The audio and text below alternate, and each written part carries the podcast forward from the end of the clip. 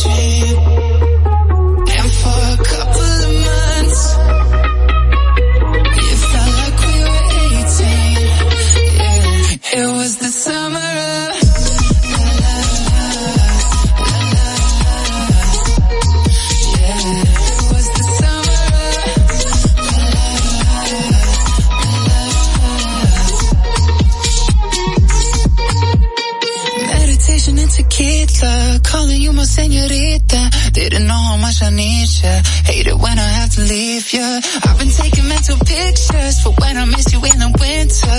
Staying up until the sunrise, praying it'll be the last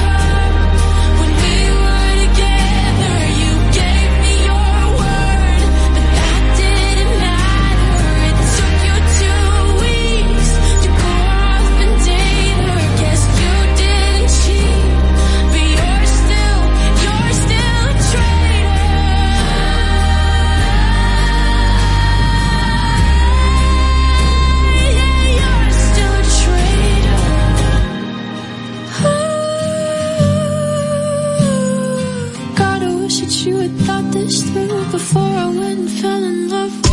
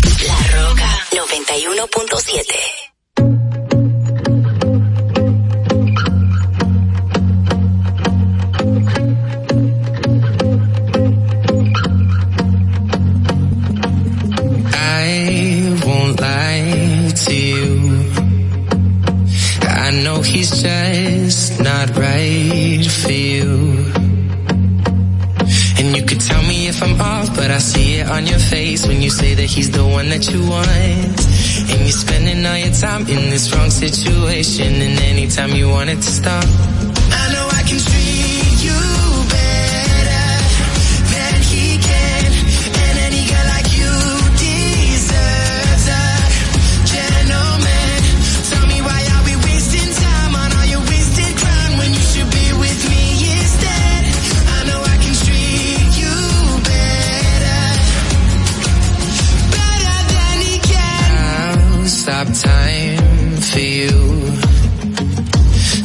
and you say you'd like me to.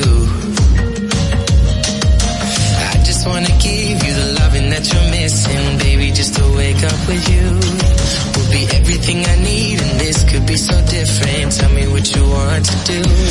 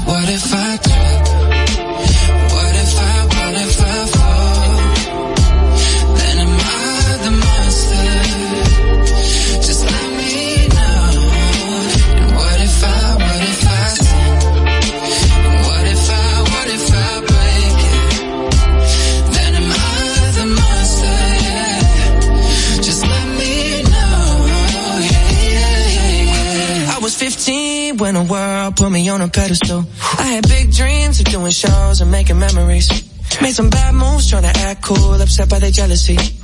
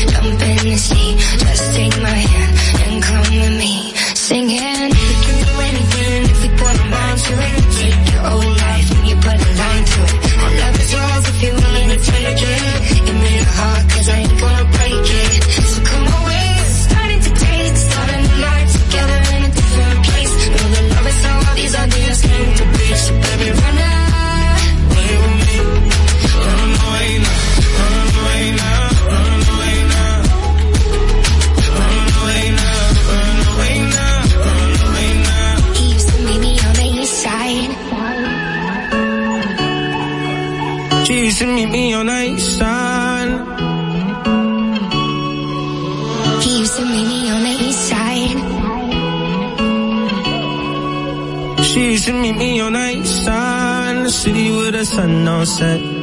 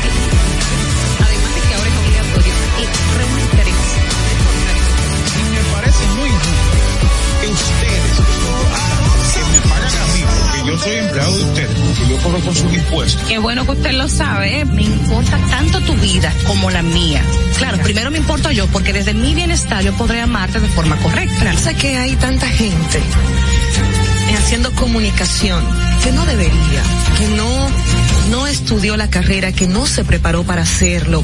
Y entonces, inclusive, ll- llegan a tener renombre y peso y la gente toma como cierto lo que sale de su boca. Y, y eso es tan delicado. Bueno, muchísimas gracias a todos ustedes, Ogla, Carla. Le quiero dejar con esta frasecita que para mí siempre ha sido muy importante en el momento que digo, ¿por qué no tengo esto por qué no tengo lo otro? Y me, me recuerdo a mí misma que lo importante no es qué tanto yo tengo, sino lo que yo hago con lo poco o mucho que tenga. Muchísimas gracias y bendecido día para todos. Distrito Informativo. Dominica Networks presenta Distrito Informativo.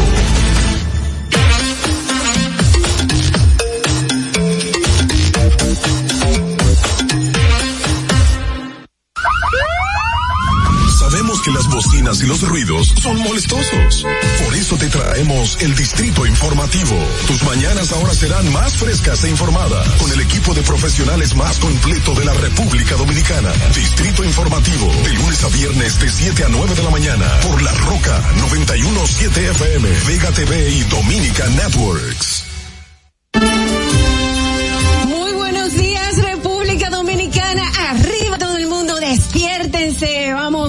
Vamos, siéntanse muy contentos. Hoy es viernes. Eso nos da como un empujito. Eh, nos está empujando para este lado, para este lado, para este lado, para donde. A, a ellas. Bueno, señores, qué bueno, qué bueno que nos están con nosotros, que nos sintonizan aquí en Distrito Informativo. Soy Dolphy Peláez y junto a mis compañeras, Oglenesia Pérez, Carla Pimentel, Natalie Faxas, estaremos, Madeline Peña también estará con nosotros en el día de hoy, llevándole las últimas informaciones, los comentarios, los debates del día. Para el día 4 de marzo, que es hoy, viernes 4 de marzo del 2022. Recuerde que estamos de lunes a viernes de 7 a 9 de la mañana por La Roca 91.7. Si vas en tu vehículo, pues te acompañamos por el norte hasta Villa hasta Altagracia, por el sur hasta San Cristóbal, en el este hasta, hasta San Pedro de Macorís. Además, usted puede vernos todo el tiempo, puede continuar con nosotros porque estamos en vivo en nuestro canal de YouTube. Síguenos en nuestras redes sociales, Twitter, Instagram como arroba distrito informativo RD. Llámanos, puedes hacer tus denuncias a nuestra línea sin cargos 809 200 1947. También puedes llamarnos y enviar tus notas de voz al WhatsApp 1 0075 Recuerden, usted puede continuar viendo esta transmisión. Estamos en televisión, en Vega TV y en Dominica Networks, así como en los canales 48 de Claro y 52 de Altiz. Escúchanos en Apple Podcasts, Google Podcasts, Spotify y iHeartRadio. Nuestras informaciones, amplíalas en nuestro portal distritoinformativord.com. De inmediato vamos a solicitar su opinión a través de llamadas o notas de voz sobre nuestra pregunta del día. ¿Cree usted que los expresidentes Leonel Fernández y Danilo Medina le temen a una reforma constitucional como afirma el presidente Luis Abinader? Esa es nuestra pregunta. Esperamos sus notas de voz para poderlas, pues, compartir con toda la audiencia. Bienvenida, Oglenesia, ¿cómo estás? Buenos días, Dolphy. Buenos días, Carla, Ma- eh, Natalie. ¿Todo bien? ¿Todo bien? Hoy viernes ya. ¡Viernes! Carlita. Buenos días, ¿cómo están? Yo estoy feliz de estar aquí con todos ustedes y también con ustedes que están en sus casitas escuchándonos, viéndonos por YouTube y también por Vega TV. Así mismo, Natalie Faxa. Buenos días, chicas, y a todos los eh, las personas que nos escuchan. Eh, ah, tú sabes que la gente dice, ay, viernes, que bien, el cuerpo lo sabe, pero a mí como que el cuerpo lo sabe y yo como que me, como que me voy a pegar revolución. te lo juro, te lo juro, que yo los viernes estoy más, más, más apagadita que otros días. ¿Tú Pero sabes, bueno, ahí vamos. ¿Tú sabes a quién le está bajando la revolución? ¿A quién? A todos a los que le quitaron sus Teslas, sus eh, Mercedes-Benz, sus Oh, BMW de la operación Discovery. A esos le está bajando la revolución. Señores, pero una cosa, ustedes vieron los videos de, de la- la- las personas yendo a las discotecas con el dinero así, Gastándolo así en como el que nada les piso, duele. ostentadas. Eso es una cosa Eh, loca. eh, cuando uno ve eso, uno casi siempre se aleja y piensa, bueno, aquí esta gente son personas que están de dudosa reputación. No, claro. que están con drogas, que están están vendiendo drogas. Pero jamás yo me imaginé que el negocio del- de, de, de hacer esto que están haciendo esta gente con los chips y engañar a, a miles de personas era tan lucrativo y aparentemente sí. tan fácil que ellos pueden estar tirando dinero para arriba como si no fuera nada. Mira, justamente comenzaron a salir más eh, como testimonios de personas que han estado involucradas en este tipo de call center diciendo, a mí me dijeron que yo tenía que llamar a un viejito, por ejemplo, de 70, 80 años en Estados Unidos y decirle que su hijo, su nieto, había sufrido un accidente. Y a raíz de eso, la persona me hacía un depósito, me mandaba un dinero y yo encontraba en un sitio o me daba su número de tarjeta de crédito y así los estafaban. Así claramente burlándose del ser humano eh, eh, como si nada. Eso es increíble. Así mismo. Bueno, eh, en este caso, como recordábamos el día de ayer, de que se creía siempre que era lo de la cárcel de la Victoria, nos hemos dado cuenta de que no. Recuerdo, eh, hace un tiempo un fiscal me comentaba que de hecho este tipo de personas pueden ser llamadas como mulas electrónicas, porque lo que hacían también, también utilizaban esta dinámica de decirle a alguien, préstame tu cuenta, y le enviaban y le hacían un depósito, el otro retiraba el dinero, pero no, eh, no sabía nada, y eran utilizadas como mulas electrónicas. Y O ese sea era que quedaba enganchado, el de la cuenta. Y el de la cuenta quedaba enganchado y tenía el problema legal.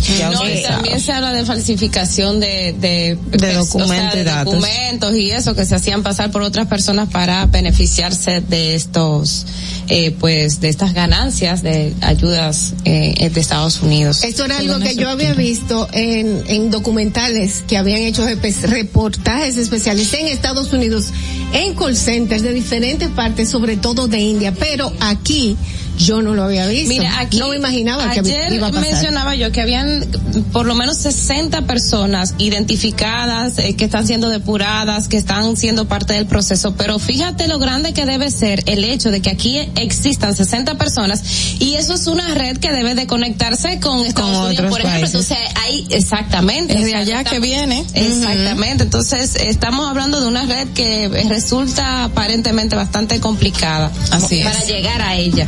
Bueno, vamos a ver cómo se desarrolla todo esto. Mientras tanto, vamos a enterarnos qué pasó un día como hoy. Quédate con nosotros.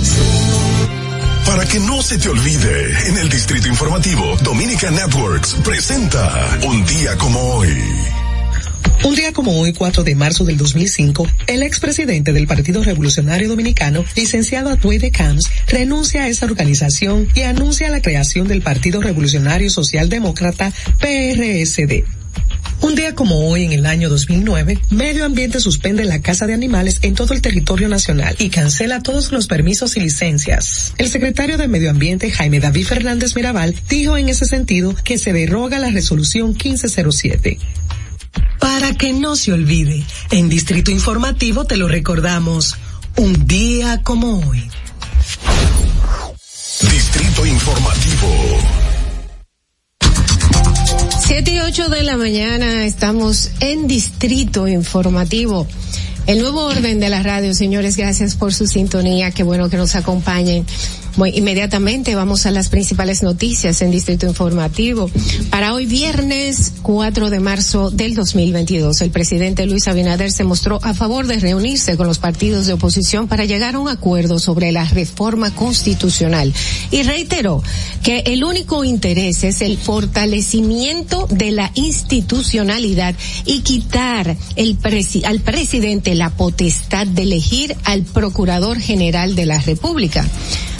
Eh, la verdad es que esta es la primera vez en la historia que un presidente está buscando una forma de quitarse poder para garantizar la institucionalidad eh, de los órganos del orden en República Dominicana. En vez de darse poder por ejemplo para por ejemplo para volverse a reelegir yo voy a observar bien cuál va a ser la respuesta de cada uno de los políticos, porque de ahí podemos saber ¿cuál es el interés? Bueno, ya vimos algunos que se retiraron de la mesa del diálogo en el CES por el, rechazo a esta reforma que aunque manifiesten de que busca todo lo contrario a lo que dice el presidente, pues al parecer el interés único del presidente actual es ese mantener la institucionalidad del país, que eso es algo que se ha logrado, a mi entender, eh, por todas las marchas, por todas las luchas sociales. La población estaba cansada y, y a raíz de que de eso el presidente Luis Abinader está en el poder y a raíz de eso está haciendo este tipo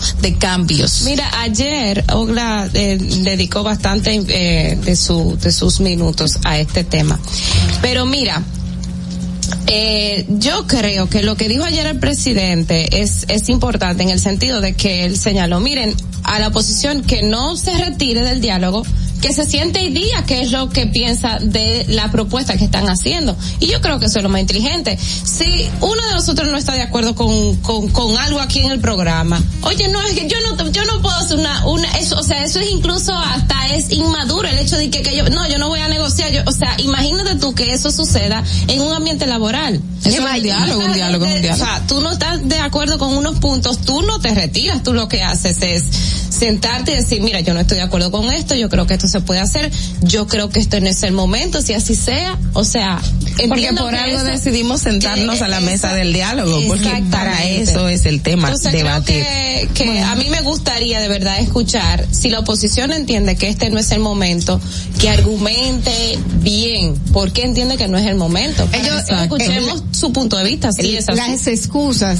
para, para decir que este no es el momento, porque estamos atravesando eh, por una crisis económica, porque acabamos de pasar que no ha pasado todavía la pandemia. Déjenme decirles, señores, que son excusas muy vagas, porque yo entiendo que cualquiera puede caminar y masticar chicle al mismo tiempo, sobre todo una, el gobierno. No todos los que se concentran en eso.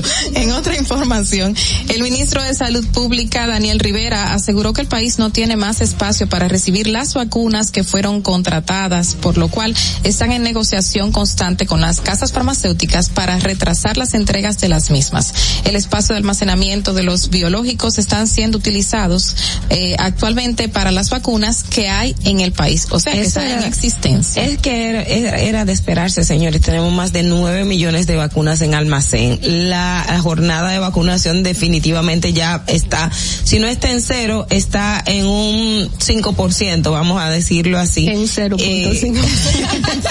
para ponerle un punto cinco. Para ponerle por lo menos un punto cinco, pero era algo que, que era de esperarse, o sea, de repente eh, eliminar todas las restricciones, teniendo una población que no llegamos siquiera al 7% de los, eh, al 7 millones de los vacunados, que era por lo menos. y como ha bajado también el, el COVID, que también el, el factor del miedo de que te diera COVID, eh, pues llevaba a Ya la, la gente Yo recuerdo cuando vino el Omicron, todo el mundo, el que no se había vacunado, dice, "Ya, yo puso me voy a- brava. pero me voy a vacunar". Dolphy, tú dices que, que la gente no tiene miedo, pero es como si, co- como- o sea, literalmente todos, nosotros, yo me incluyo en ese grupo, literalmente. Se te quitó el miedo. Ya. No, que, que me siento más confiada. Yo me siento más tranquila. mascarilla, o sea, Sin yo no soy un ejemplo de que de cuidado. Sin embargo, sin embargo, eh, ayer en la tarde yo tuve una jornada fuerte de trabajo y cuando llegué a mi casa me sentía como con el cuerpo cortado y me dio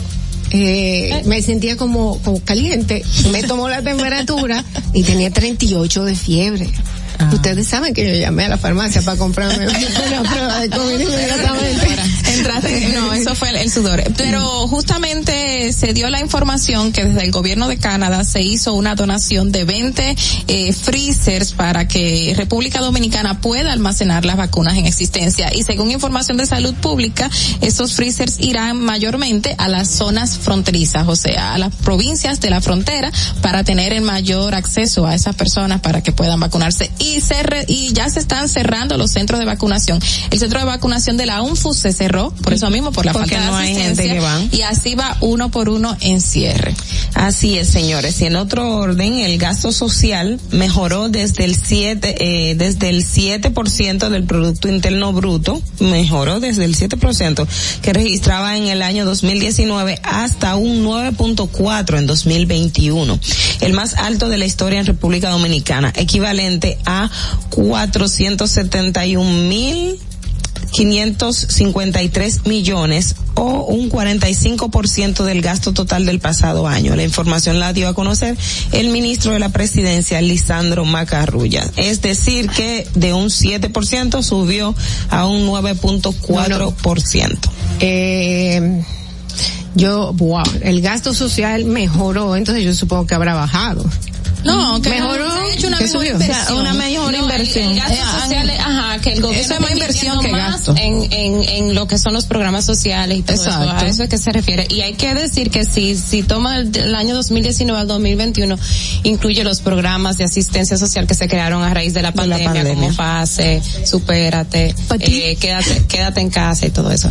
Miren, en otra información, el gobierno tendrá que sustituir el plástico de miles de tarjetas del programa Supérate que están presentando un fallo técnico que impide que los beneficiarios puedan usar los 1.650 pesos que le otorga el Estado cada mes. Hasta el momento se han enterado alrededor de 8.000 nuevos plásticos eh, debido a los inconvenientes que han impedido a los beneficiarios disponer de los recursos correspondientes a febrero. Que ayer le cuestionamos al, al representante del gabinete social que se encontraba aquí y nos manifestó de que estaban todavía haciendo ese tipo de fraude, de retirarle los fondos, pero aquí hay otra información. Al parecer ellos decidieron inhabilitar esa- esas Esa tarjetas, tarjeta. entonces y dar nuevas, pero no informaron que las inhabilitaron, sino que están diciendo que presentan fallo.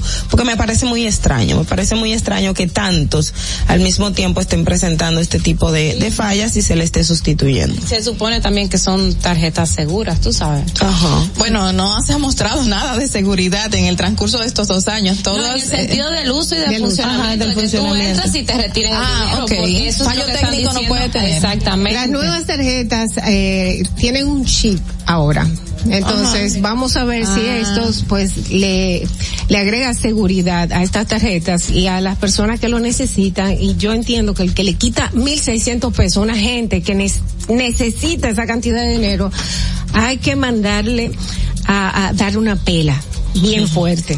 Otra información, señores. El director interino de casinos y juegos de azar, Teófilo Kiko Tabar, hace un llamado a todas las personas interesadas en regularizar sus bancas de apuestas deportivas a iniciar este proceso. El funcionario advirtió que terminado el mes de marzo iniciarán un proceso de inspección y fiscalización exhaustiva con la aplicación rigurosa de todo el peso de la ley eh, mucha atención. Tú sabes que nosotros vimos cómo comenzaron a surgir de repente muchísimas bancas desde que dijeron que le iban a regularizar y le daban un plazo de un mes. Así que atención, mucha atención. Usted, si quiere su banca, pues eh, regularícela y yo espero que le pongan como los impuestos que lleva los juegos de azar. No, y Así supuestamente va a tener un límite de tiempo para que puedan surgir otras bancas. O sea, que eso es algo positivo. Ajá, y en este caso él se enfocó directamente a las bancas de apuesta, de deporte, porque anteriormente era para las, las de Lotería. lotería, y ahora va que también ese, ahí hay un tema con las bancas de apuesta, señores. Y cambiando de tema, la, la pandemia del COVID-19, retomando lo, lo relacionado a esta enfermedad, le ha pasado una enorme factura a la salud mental, indicó la Organización Mundial de la Salud, destacando que los casos de ansiedad y depresión han aumentado en más del 25% del nivel global. Y en el día de ayer también la Organización Mundial de la Salud hacía referencia de que las mujeres embarazadas tuvieron eh, mayor índices de mm, mor- mortalidad eh, con relación al, al COVID-19. Esta fue una estadística que ellos eh, dieron a conocer que ahora estamos viendo, ahora es que vamos a pasar balance de todo lo que hemos tenido como pandemia, de saber qué, qué ocurrió realmente, eh, qué pérdidas hemos tenido, cuáles son los retrasos en materia de salud o de, o de conquistas que se lograron en ese orden. Eh, eh, dimos un, un paso hacia atrás, recordamos el tema de las muertes maternas, las muertes neonatales, o sea que ahora es que vamos a, a tener la cifra de lo que en realidad ha ocurrido o las otras cosas que la pandemia trajo, además de muertes por COVID-19. Sí, no, y el enfoque en otras enfermedades. El mismo ministro de Salud manifestó de que ya es hora de que otras enfermedades tengan el foco eh, y que todos estemos pendientes de que más cosas pueden surgir. Ahora mismo estamos en tiempo de dengue, hay un un brote de dengue, muchísimos niños internos y hay que prestarle atención a otras enfermedades que tenemos en la República Dominicana. Miren, eh, quiero pasar a otra información porque creo que es importante también en el ámbito internacional eh, los del- con relación a las negociaciones que hay entre Rusia y Ucrania, que ayer se acordó un, un, un alto al fuego eh, temporal, humanitario, eh, los corredores eh, humanitarios como que se decidieron eh, pues eso, detener los ataques. El presidente de Ucrania dijo que las partes han llegado a un entendimiento sobre la creación conjunta de corredores humanitarios con un alto al fuego temporal. Es decir, en no todas partes, sino solo aquellos lugares donde se ubicarán los propios corredores humanitarios. Será posible el cese a fuego durante la operación. También ayer en la noche hay que decir que, que todavía habían bombardeos, o sea, todavía se estaba eh, eh, Produciendo ocurriendo bombardeos. exactamente, incluso en, en zonas eh, de, de peligro, en zonas relacionadas cerca de las plantas nucleares. Ayer se denunció eh, el peligro que esto constituye y bueno, otra vez un mandato a que termine todo esto.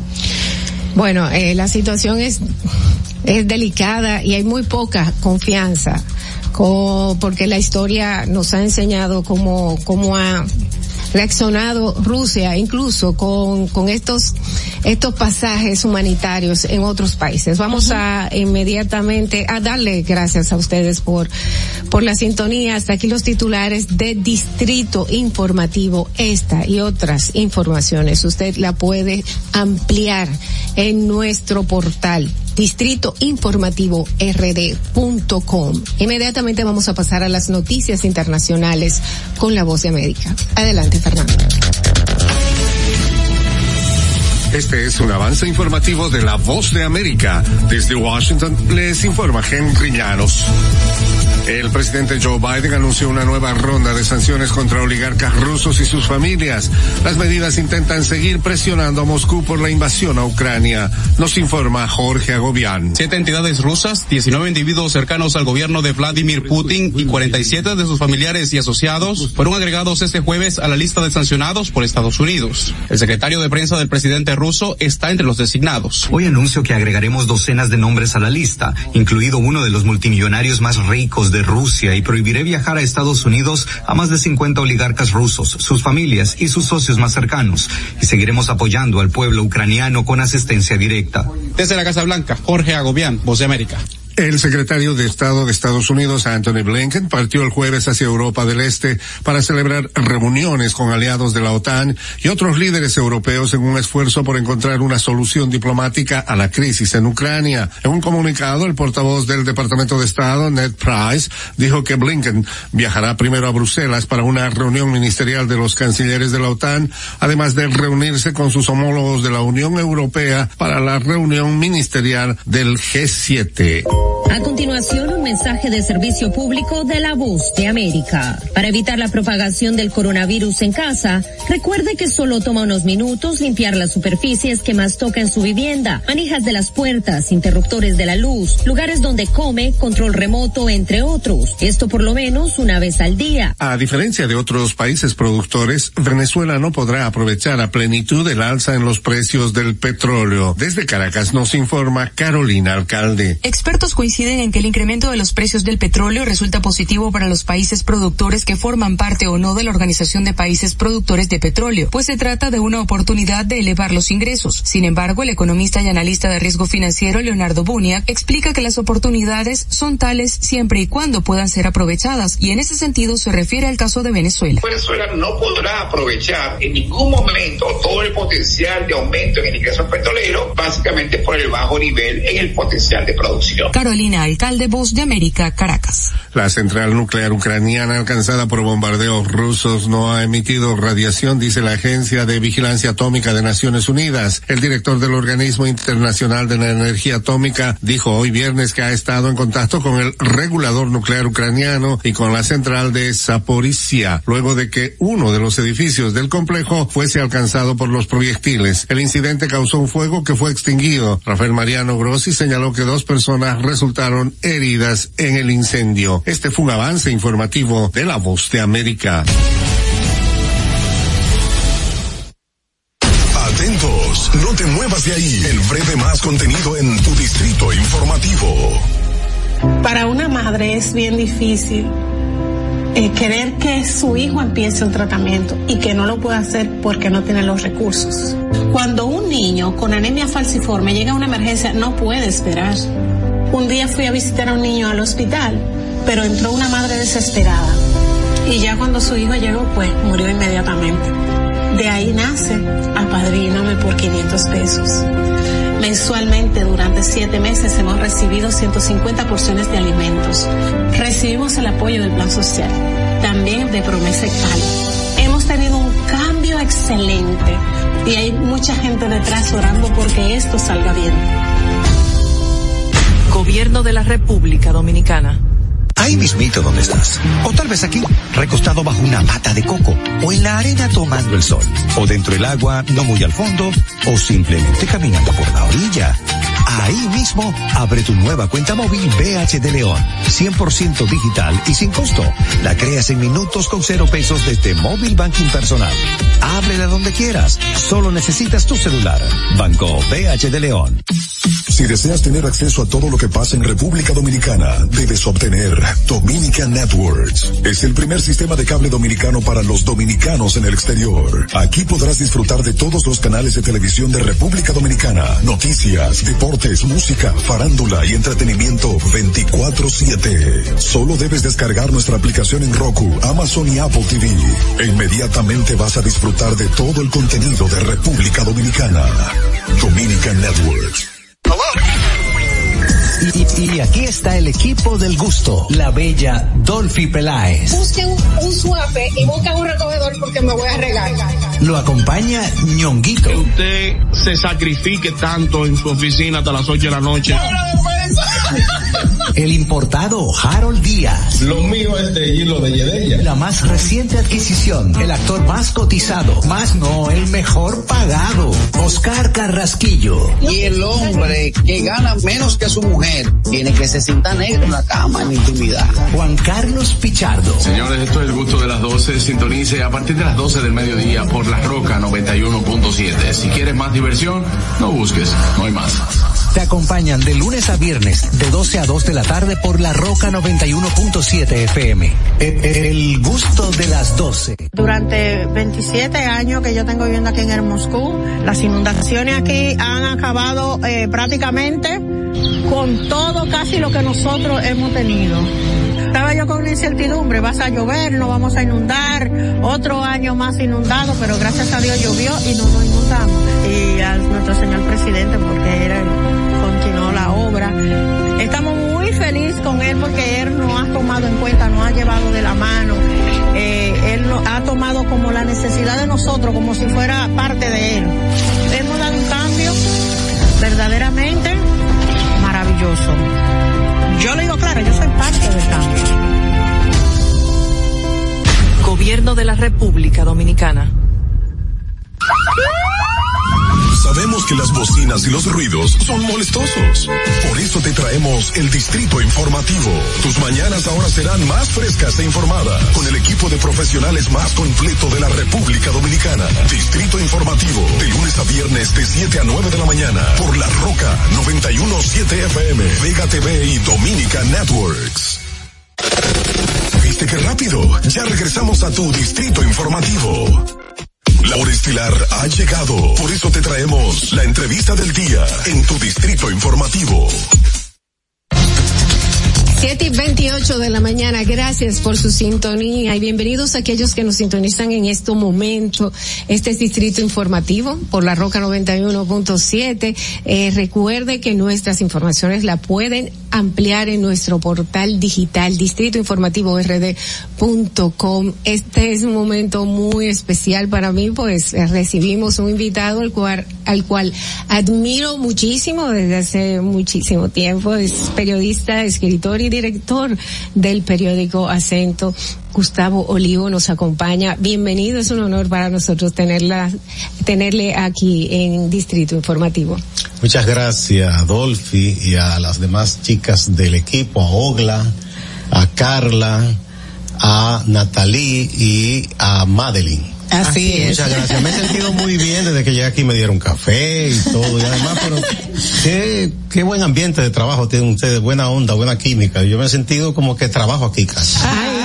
Nosotros felices de tenerlo aquí, sabe que la admiración está entre todas nosotras Así hacia es. usted, principalmente yo lo quiero mucho. Gracias No- por estar no te aquí. vayas adelante, no te vayas adelante, pero de verdad que sí, agradecidas porque eh, conociéndolo, este, le digo, ya lo conocí en persona, sí nos conocíamos de, de escrito y de hablar y todo esto, pero en persona, de verdad es que, eh, bueno, gracias. Es grande. Sí. No, gracias a ustedes, gracias a ustedes, eh, jóvenes profesionales todas y destacadas en, en el periodismo y la comunicación. Muchas gracias. Muchísimas gracias. Sí, y encima de que nos pone muy contentos, pues nos trajo a cada una un libro autografiado.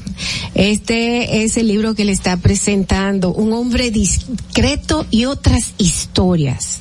Eh, la verdad es que aquí me pude percatar que se tratan de diferentes historias, interesantes y diferentes historias. Es un libro fácil de leer, es un libro que parece que se puede, yo creo que yo en esta esta Este tarde, fin de semana. esta tarde, esta tarde se puede leer. Ojalá, ojalá, sí.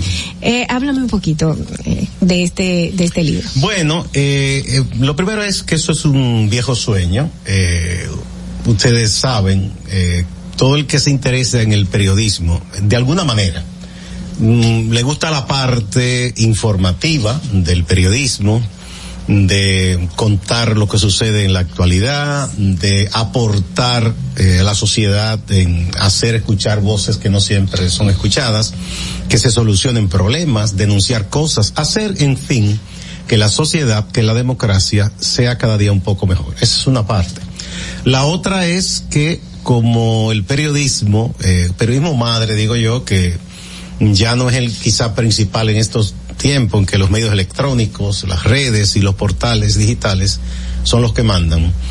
El periodismo madre o padre eh, tradicional eran los periódicos y revistas. Y de las redacciones de periódicos y revistas surgieron muchísimos escritores que uno conoce, un Gabriel García Márquez, un Mario Vargas Llosa, eh, por solo mencionar dos de América Latina muy conocidos, pero mm, a muchos años antes un Víctor Hugo, y de México, por ejemplo, Carlos Fuentes, que fueron excelentes periodistas que hicieron el, el avance o el paso hacia la literatura. Ese era un sueño que teníamos en mi época cuando estudiábamos. Nosotros soñábamos con dos cosas. Con hacer una revolución para cambiar este país patas arriba, que no se dio. El síndrome de ser superhéroe. eso es- Yo siempre digo a Y los uno pensaba ¿no? más que que era tan fácil como hacerlo desde una columna periodística, una redacción, esa revolución social. A eso, y soñábamos todos, o algunos y algunas con ser poetas, y otros con narrar, eh, ser novelista, cuentista. Entonces, yo tenía esas historias hace muchísimos años, y otras son más recientes, hasta que me decidí, digo, bueno, ya, uno va entrando en unos años que ya no son los de mayor energía. Claro y, que sí. y hay que dejar ese legado. La energía está dentro, la energía existe hasta que se, hasta que ya definitivamente el cuerpo pues no la puede sostener. A, mí, sí. a mí me llama la atención muchísimo el nombre de este libro, un hombre discreto. Usted siempre eh, ha, ha sido un hombre discreto.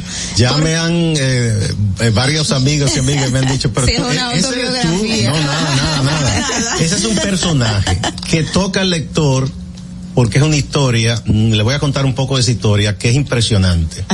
Porque parte de una situación real. Yo conocí de niño un hombre que todos los días paseaba a su esposa parapléjica en una silla de ruedas. Y él vivía para ella. Yo luego me entero, por mi padre, de que ese hombre, muy joven, eh, los él era cubano de nacimiento, migró en los años 20 a Estados Unidos y conoce una muchacha de familia dominicana que también migró en esos años, los años 20 a Estados Unidos, se conocen en Nueva York, se enamoran. Entonces, la familia de él como que no quería, porque eran de mejor nivel social y económico, pero se enamoró de su dominicana. Entonces él se casa y le hace la promesa solemne a los padres de ella, ustedes saben cómo eran las cosas en esos años, entre los hispanos sobre todo. De sentarse, de ir a la ni siquiera mesa. la iba a tocar ni nada, no se iban a desposar ni luna de miel hasta que él no retornara porque los reclutaron para la guerra. Ya él fue en los 20 siendo un bebé, pero ya en los 40 Estados Unidos entra en la guerra. Y él estuvo en la famosísima batalla de Normandía, el llamado Día D, el día que los aliados liberaron Francia de los nazis. Y ustedes saben la matazón que fue eso. Él estuvo ahí. Le dan la noticia a ella que había venido a Santo Domingo a esperar ya el fin de la guerra, porque a ella también le mandaron un hermano a la guerra, de que a él lo habían matado. Ay, Dios Y entonces, por mala suerte, es ella que recibe el parte de guerra el telegrama. Oh. Ella entra en shock, pierde el habla, después perdió la movilidad, un ACV tremendo, eh, y, y se queda parapléjica. La familia intenta restaurarle la salud, no se puede. Al cabo de unos años, regresa a él. Ay, Dios mío. Y han dicho, no, es que fue un error. El que sí murió fue el hermano de ella, pero el esposo no. En esas circunstancias, la familia de ella le dice, mire, usted es un hombre joven, demostró ser un hombre de palabra, un hombre digno. Tiene No queremos que usted sacrifique su vida, yo sé que usted la quiere, pero ¿cómo usted va, no pueda tener una familia ni nada? Y le dice, no, no, no, no, ustedes no me conocen. Yo le juré amor a esa mujer, yo la quiero. Y aunque no va a ser mi compañera, digamos, eh, en lo íntimo ni nada, pero yo Será quiero dedicar lo que me quede de vida a ella. Es una historia que parece de novela, pero esa fue real. Entonces, lo que es, uno hace en, en la ficción, en la literatura, es que elementos de ficción uno los agrega a historias reales. Y ese es el hombre discreto. El desenlace no se lo voy a decir. Ah, Déjeme decirle que el desenlace yo lo sé.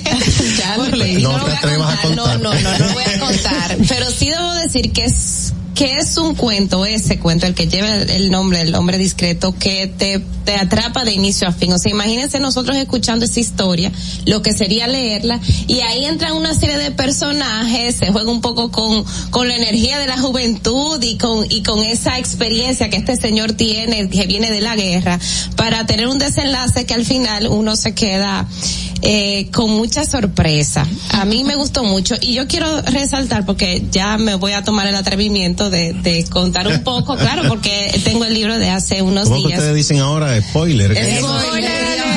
No, no, no, cosa que no, a hacer un spoiler, pero sí debo de, quiero resaltar que el libro tiene, eh, tiene mucha sensibilidad humana. Y, y yo creo que obviamente eso, el, el, el- el autor que, le- que- que además de ser un excelente profesional es una persona de mucha calidad humana. Entonces yo siento que el libro ciertamente lo, lo refleja, lo refleja así.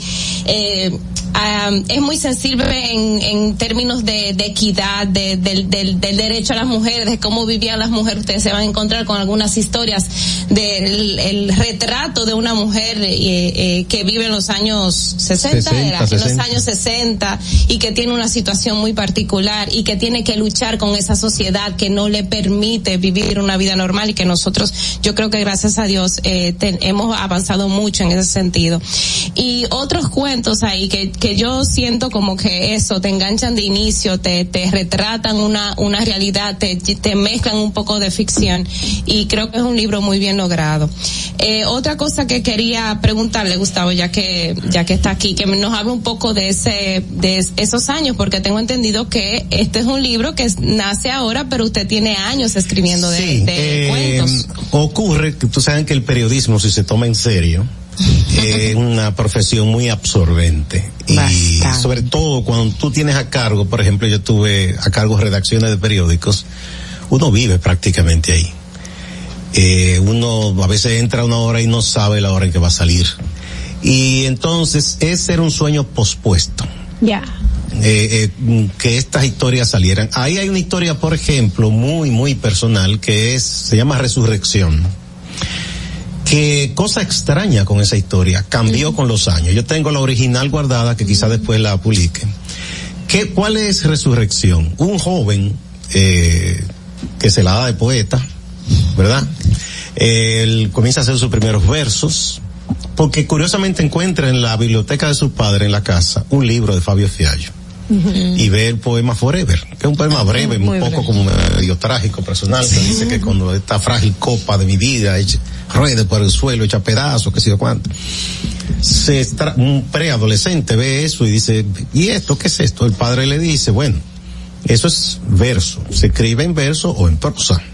Esos son versos. Y él le gustó y comenzó a leer entonces poesía, acabó con la en la biblioteca del papá, después en la escuela. Cuando ese joven migra, porque era de una provincia, a la capital, cualquier parecido con la vida real Es pura casualidad. entonces, él comienza a escribir, se acerca a grupos y un profesor le da mucho aliento. Sí, yo creo que tú puedes hacer buena poesía, está haciendo cosas buenas. En ese momento, en la Universidad Autónoma de Santo Domingo, el profesor Jafe Cerulla, que hizo una excelente labor como encargado de extensión cultural, había hecho algo que me pareció muy bueno.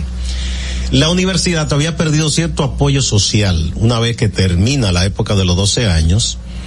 Entonces, ah, él tuvo la idea, eh, Jaffe es un excelente escritor, no solo de novela, también un teatrista magnífico, de hacer unos acuerdos con organizaciones de las comunidades, en ese caso con federaciones de campesinos, agricultores y ganaderos pequeños, les enviaron allá a gente de la UAS, eh, agrónomos, veterinarios, a darle extensión científica y trajeron de esos campesinos para ayudar en una un remozamiento de la jardinería de la UAS y otras cosas y ayudar en la finca de Engombe, compartiendo la experiencia empírica con, la- con el conocimiento científico.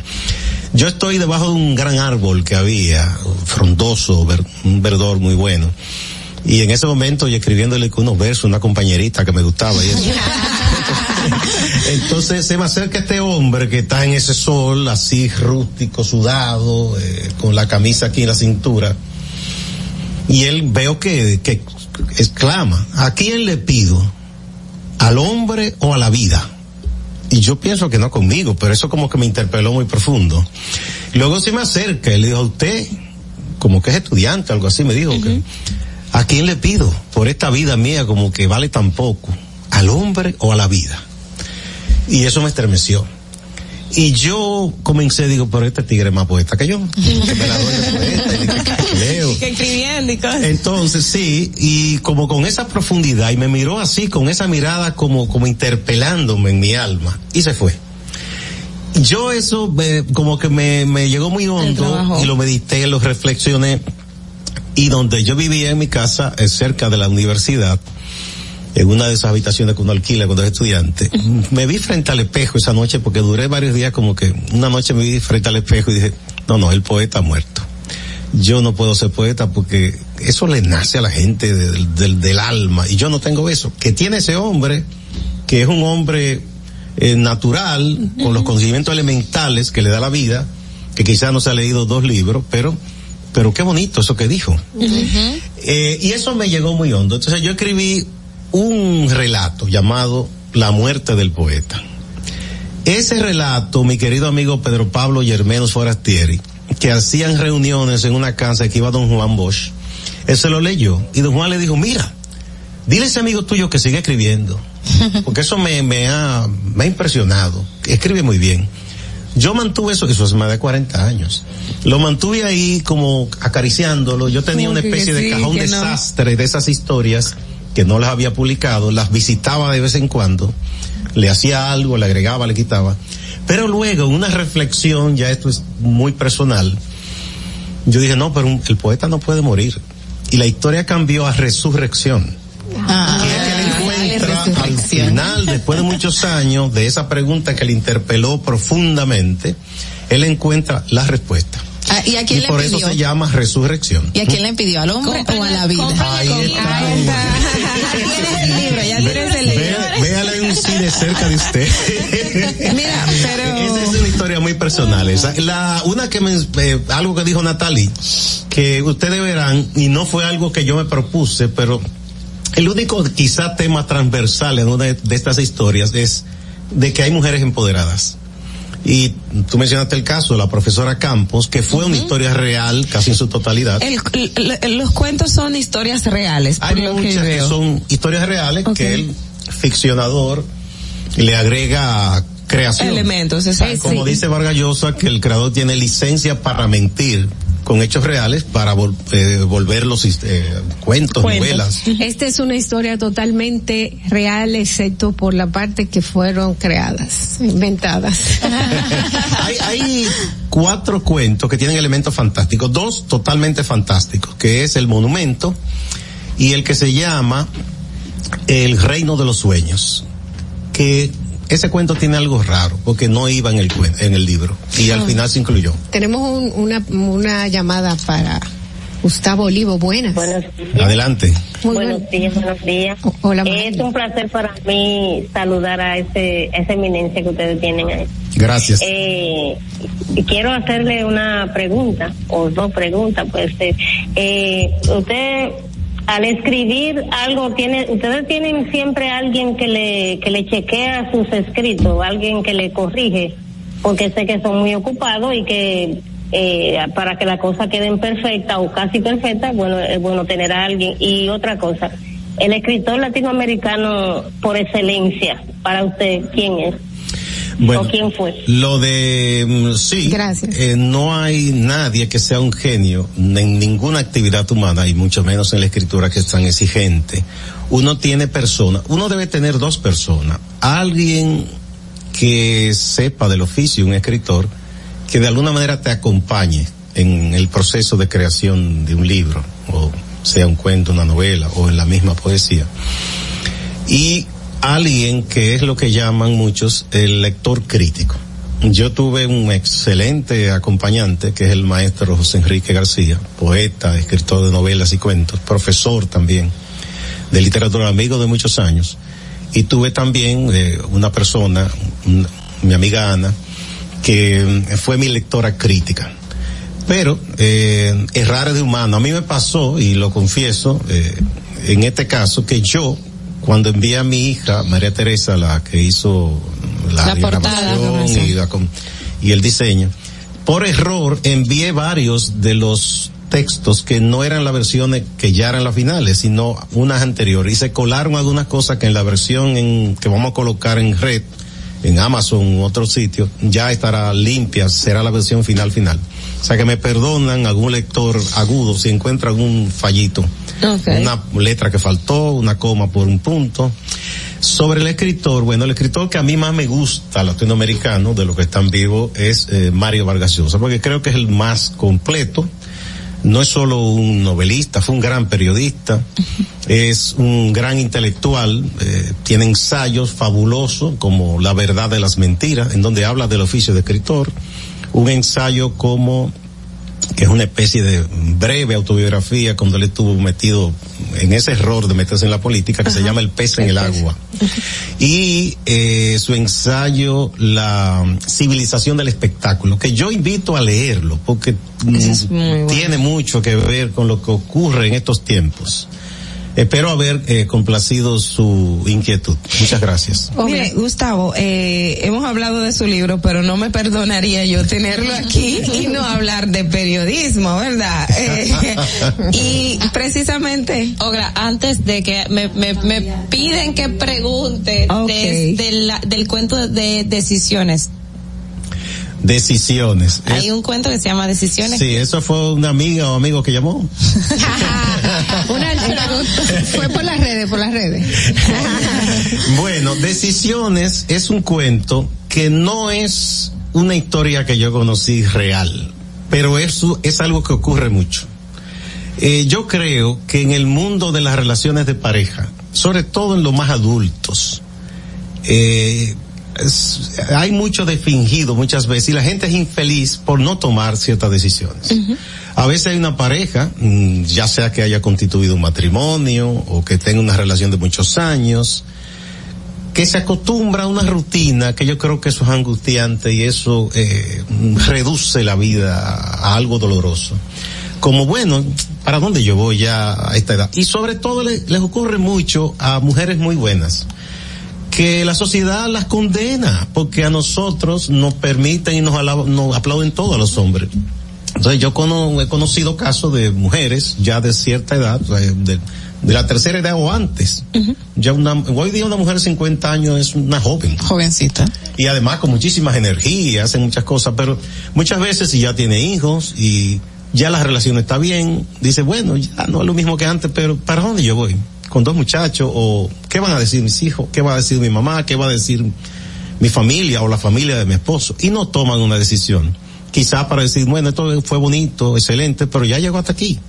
Déjame ver qué otras cosas yo hago con mi vida, no solo en términos de pareja, sino de emprender cosas y no de gastarse en una rutina que no tiene mucho sentido. Entonces, esa es una historia en base a muchas cosas que uno conoce que le pasa a personas y la escribí de, de, de un hombre que cree que está acabando. Muy interesante. Y, y al final no se lo cuento. No, porque hay que leerse los cuentos, así es.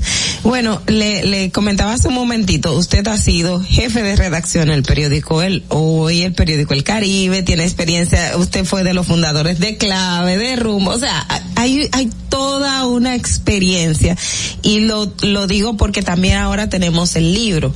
¿Cuál es su ponderación? Y ahí va mi, mi, ahí va exactamente mi punto, con relación a la formación periodística de hoy día. De antes que teníamos un periodista que además de el ejercicio de la profesión se dedicaba a leer, a prepararse en, en los diferentes temas, era como multifacético a lo que hoy estamos teniendo a este cambio social que se está presentando. Mira, yo creo que el periodismo hoy es mucho más exigente que en el tiempo en que yo cursé la carrera y la cursaron otros. eh, siempre he pensado, y en eso no he cambiado, de que en cualquier profesión, cualquier oficio que tú hagas, la parte de tú respetarte a ti mismo y darle valor a lo que tú haces, tomártelo en serio, yo creo que es fundamental. De- se habla mucho del intelectual o del hasta científico autodidacta. Nosotros tuvimos un profesor que fue un PhD en la UAS y no, no pasó de octavo curso, que era el gran botánico. El nombre ahora se me, se me olvida. Okay. Yo hasta libro y hay plantas y, e insectos en el mundo con su nombre. Marcano. Marcano. El profesor Marcano. Que no, no llegó hasta No, no, era un científico autodidacta. Entonces yo creo que todo el mundo, en cierto modo, estudie lo que estudie. Hay una parte, que yo creo que es el 50% por lo menos, que tiene que ver con, con lo autodidáctico. Que tú te empeñes, que si el profesor de una lista de libros, tú hagas el esfuerzo de buscarte por lo menos la mitad y leértelo y estudiarlo y preguntar. Eso era eso era válido antes y lo es hoy. Entonces hoy hay más exigencia porque yo cuando allá donde estamos en acento los muchachos eh, que saben de todas estas cosas tecnológicas mucho más que uno ya por asunto de edad y tiempo dicen "Va, ahora lo que se está eh, haciendo es tal cosa yo le digo bueno yo aprendo de ustedes porque ya o sea son cosas demasiados cambios muy rápido y la tecnología y los años no se llevan muy bien. Entonces eh, ustedes tienen mucho más exigencia, porque además de que mm, tienen que tener lo básico, que es escribir bien, eh, saber interpretar la- los, Lo que se escribe y lo que se hechos, dice. mantener eh, el esfuerzo por la objetividad, tienen que dominar todas estas cosas. Pero ahora se dice que no, la gente no lee mucho, que hay que dárselo en cucharita, que Oh, bueno, no, no- los es- textos no, no son... Ese es mm, algo que se dice eh, en cuanto al a la modalidad de la lectura, creo que es cierto, porque ahora, por ejemplo, Los audiolibros. Ahora se usa eh, en cuanto a libros publicados, el buen amigo, el escritor y un gestor cultural incansable, Miguel de Mena, que tiene por cierto la fiesta del libro cada cierto tiempo en el Parque de los Poetas. Él siempre dice, mira, tú vas a publicar, no imprimas más de 100 y el resto tú lo colocas en Amazon. Yo me negué a eso, a contrapelo de mi amigo Miguel de otros. Yo dije, no, yo voy a editar eh, por lo menos mil con el riesgo de que algunos no se van a vender. Pero, ¿por qué yo lo hice? Eh, se han vendido una, una cantidad considerable que yo no esperaba, pero uno no busca con esto de inmediato, de que dinero y eso. Aquí hay muchísimos grupos de muchachas y muchachos que están haciendo literatura y lectura y talleres. Pero esos muchachos necesitan un aliento, cierto acompañamiento. Yo estuve en una actividad que hizo la UAS eh, San Francisco el eh, antepasado fin de semana y fue fabuloso lo siguiente. Eh, ahí encontré una niña de 12 años que ya escribe cuentos y escribe bien. Me la ponderaron varios amigos. Qué bueno. Se apareció un grupo de muchachos del sur más profundo, de por allá, de Neiva y eso, con libros que ellos a puro esfuerzo los han publicado, eh, poemas, novelas, cuentos, y estaban regalando los libros. Yo de hecho les compré uno y hasta le di un, un pago un poco por encima porque digo, estos muchachos son loables. Sí. Es a, a- a- a puro esfuerzo, ¿no? Y así hay grupos en todas partes, aquí en el Gran Santo Domingo, en el distrito, en el Cibao, en el sur, en el este. Entonces yo estoy en contacto con muchos de esos grupos y en, y en, y en cierta medida eh, hemos acordado visitarlos junto con otros amigos que estamos bueno. tratando de incentivar la literatura también y regalar, y regalar el libro, o sea, no, no vender. Y, y a raíz de eso, y lo primero que usted re- manifestó de que siendo periodista en aquellos tiempos unos querían ser revolucionarios, otros querían ser eh, poetas, ¿se mantiene ese idealismo en la juventud actual? ¿Hay ideologías, ideas, pensamientos así? Yo creo que sí, lo que pasa es que cambian la forma de, de luchar de las generaciones y ahora ustedes son tan creativos que yo los admiro, de cualquier cosa sacan. un meme y Un una meme cosa. y toda esa cosa. Eso, es- eso es un medio, es un canal. Depende para que tú lo uses. Hay gente que es puro relajo y hasta eso es bueno porque la vida es muy dura. Pero hay gente que ha hecho campaña por, por, por reclamos justos. Ustedes vieron esa jornada que aquí se dieron de lucha contra la corrupción, la creatividad de los muchachos y muchachas. Yo, yo aplaudo a la juventud todo lo que hace, todo le luce. Eh, sí, porque es que eso es energía pura, ¿no? Y siempre habrá gente que lea, siempre habrá gente que le guste eh, la buena literatura. Hay gente que no, ni antes ni ahora. Sí, así es, así es, pero yo les eh, recomiendo a todos, a los que les guste, a los que no les guste. Son cuentos que son ligeros, son cuentos que, que, que son fáciles de leer, no son largos. Y pues eh, te llevan, mire, hablando simplemente nosotros de los cuentos, nos olvidamos del tiempo que tenemos en el radio y nos quedamos hablando de ellos. Un hombre discreto, ¿dónde lo podemos conseguir? Bueno, eh, hubo una partida en la librería Cuesta que me dicen que se agotó. Eh, eh, también está Santuario Editorial que me está ayudando con la distribución. Y eh, allá mismo en el local de Editor Acento, en la calle Boichío número 4, casi esquina 27 de febrero, eh, ahí pueden eh, pasar a buscarlo. Eh, de hecho, si alguien, el- se está vendiendo a 500 pesos, pero si alguien no tiene ese dinero y tiene un poco menos, la literatura es importante que llegue, no, tampoco es que, vamos a, a regatearle eso, no. Claro Gracias. La verdad es que pocas pocas personas quedan como usted que están tan interesados en formar y que la gente que la gente se interese en enriquecerse. El saber no ocupa espacio, señores. Eh, la cultura es algo que nos enriquece. Vamos a, a, a buscar cosas de calidad como esta. Un hombre discreto y otras historias de Gustavo Olivo, Olivo Peña. Muchísimas gracias por estar con nosotros. Muchas gracias a ustedes, ha sido un encanto. Yo ni sentí que el tiempo pasó. Yo No, se fue volando. Son las 7 y 57 de la mañana. De la mañana regresamos inmediatamente con Distrito Informativo. Atentos, no te muevas de ahí. El breve más contenido en tu distrito informativo. Ahí mismito donde estás. O tal vez aquí, recostado bajo una mata de coco. O en la arena tomando el sol. O dentro del agua, no muy al fondo. O simplemente caminando por la orilla. Ahí mismo, abre tu nueva cuenta móvil BH de León. 100% digital y sin costo. La creas en minutos con cero pesos desde móvil banking personal. Ábrela donde quieras. Solo necesitas tu celular. Banco BH de León. Glen Beauty Salón con su Nails Bar Spa y Estética. Somos un centro equipado con las mejores tecnologías de belleza y un personal capacitado listo para que tengas una experiencia glam. Contamos con las técnicas más avanzadas de spa y centro de estética. Somos especialistas en reparación e hidratación de cabello botox capilar. Glam tiene para ti todo lo que necesitas para consentirte. Visítanos en la prestigiosa zona de Bellavista. Llámanos y reserva tu cita al 809-333-5174 y al WhatsApp 849-255-5174. Tenemos un espacio para ti. Glam Beauty Salon, Nails Bar, Spa y Estética. Esto empezó por algo que vi en la casa de un amigo. que tenía un estanque con peces. Y yo dije, pero así se cría peces, pues yo puedo hacerlo. Los pocos que, que yo he tenido los puse aquí. Me aprobaron un préstamo, por lo cual yo he terminado muchas cosas que necesitaba este proyecto. Compré este terreno, me trasladé aquí y ya aquí me ha quedado. Y me ha dado buen resultado. Gracias a Dios, siempre Dios, aquí en este lugar. Gracias a Promipime.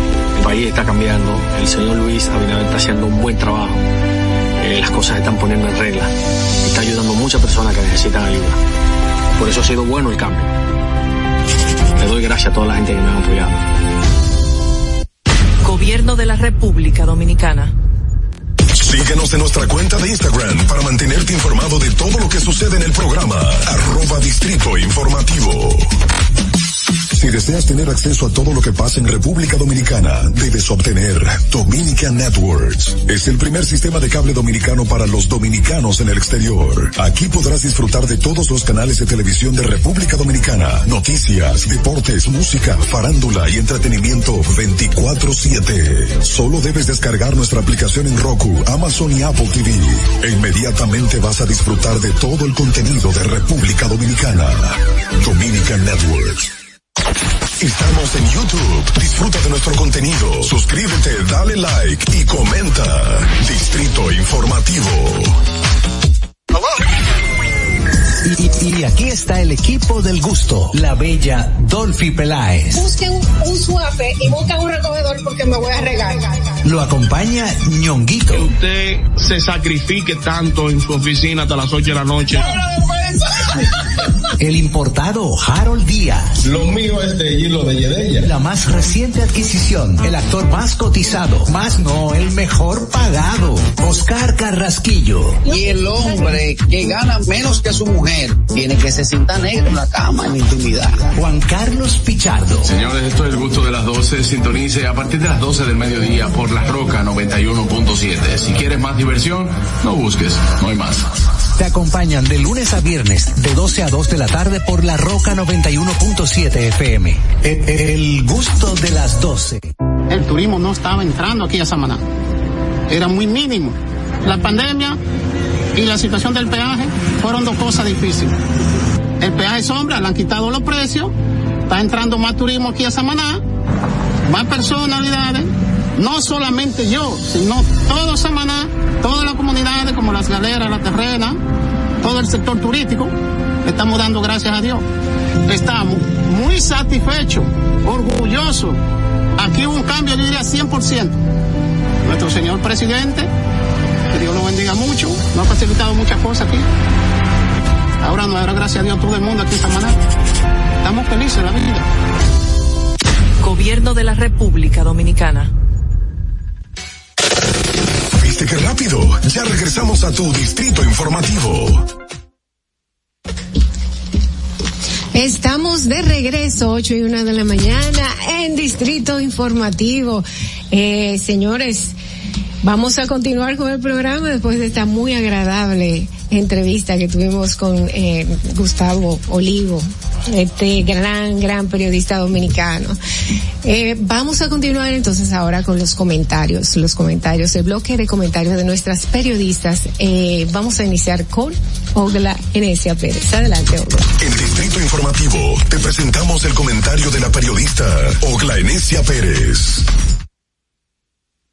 Aquí, ¿verdad, Fernando? Perfecto. Señores, miren, eh, en, ayer hablaba de, de las propuestas de reforma constitucional y, luego del comentario dije a la chica, es que faltaba mucho por decir. Que bueno, pues entonces di la mañana, que todavía queda mucho. Y de verdad que sí, que creo que, que esto es un, son aspectos que, que es importante destacar más allá de lo que se está hablando y lo que se ha dicho. Y con relación, por ejemplo, a la propuesta de reforma constitucional, me parecen algunos elementos importantes, además de la parte del Ministerio Público que se ha pedido, eh, que se designe o que la- en la mesa del diálogo se establezca cómo va a ser la, la metodología para la escogencia y que se cree una ley especial para ello. Las propuestas de reforma constitucional también fo- versan sobre aspectos, eh, digamos, de forma eh, en ese sentido. Em, uno de los elementos. Por ejemplo, se propone que, que el artículo 101 y 102 de, de la Constitución establezcan los plazos que tenga, por ejemplo, el Poder Ejecutivo para observar una ley. Actualmente el Poder Ejecutivo tiene un plazo entre 5 y 10 días. 5 días si la ley es declarada de urgencia y tiene 10 días si no, si es un procedimiento ordinario. En este caso, eh, con la modificación que se propone, se estaría planteando que el Poder Ejecutivo tenga un máximo de 30 días para eh, promulgar una ley y 15 días cuando fuera declarado de urgencia. ¿Y por qué esto es importante?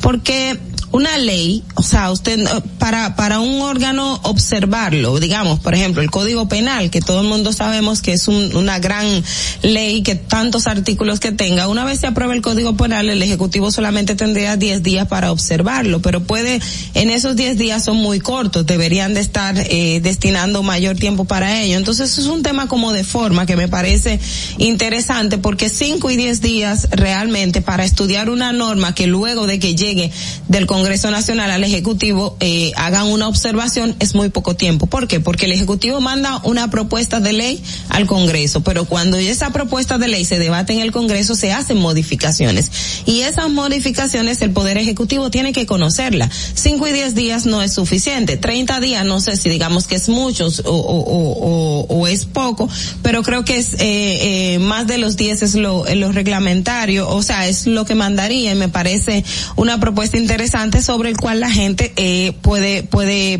pronunciarse. Otro elemento está actualmente la, la Constitución establece que por ejemplo para que nosotros como sociedad po podamos proponer una iniciativa de ley hay que tener un 2% de la firma del 2% de la cantidad de personas registradas en el padrón electoral. Ahora mismo se está planteando que en vez de ser un 2% de los registrados en el padrón electoral que sean 25 mil firmas y esto también obedece a un tema eh, práctico, porque lograr el 2%, no cuántos somos los que estamos inscritos en el registro electoral, pero supóngase usted que seamos eh, 5 millones las personas hábiles para votar, o 7, no sé, porque ahora mismo somos unos 11 millones, pero hay que calcular eh, los menores de edad y todo esto. Eh, calcule el 2% de, de un 5 millones, cuánto, a, a qué equivale. Entonces, hacer esa pequeña modificación me parece también algo eh, que en la práctica resulta, porque a veces nosotros queremos iniciativa de ley, pero los congresistas no están para eso, no, no les, no, no tienen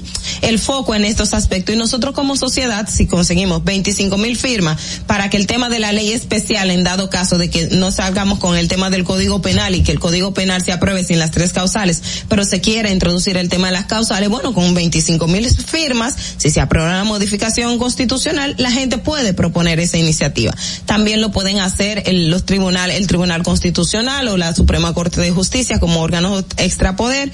Esa es una de las, de las propuestas de modificación que tiene eh, este eh, esta esta reforma que se está debatiendo en el CES. Otro aspecto y ustedes han escuchado al presidente del Tribunal Constitucional pronunciarse varias veces de que la forma de, de decisión en el Tribunal Constitucional, en la metodología de votación es correcta y que eso no se debe cambiar.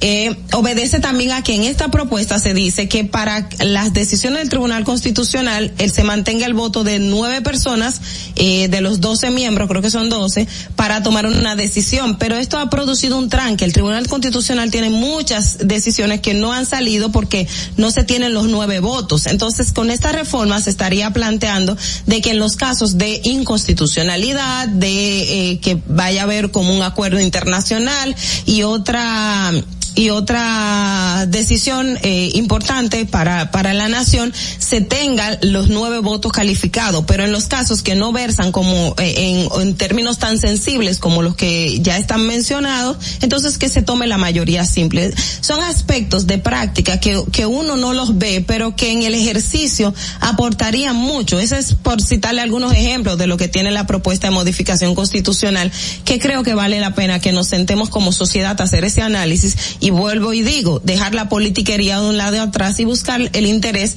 eh, de la sociedad para mejorar la constitución que ya tenemos, que es muy buena, pero que en la práctica se ha demostrado que hay cosas que hay que cambiar o que hay que mejorar y ayudar a, a, a que logremos el ideal de constitución en la República Dominicana. Fernando. Distrito Informativo.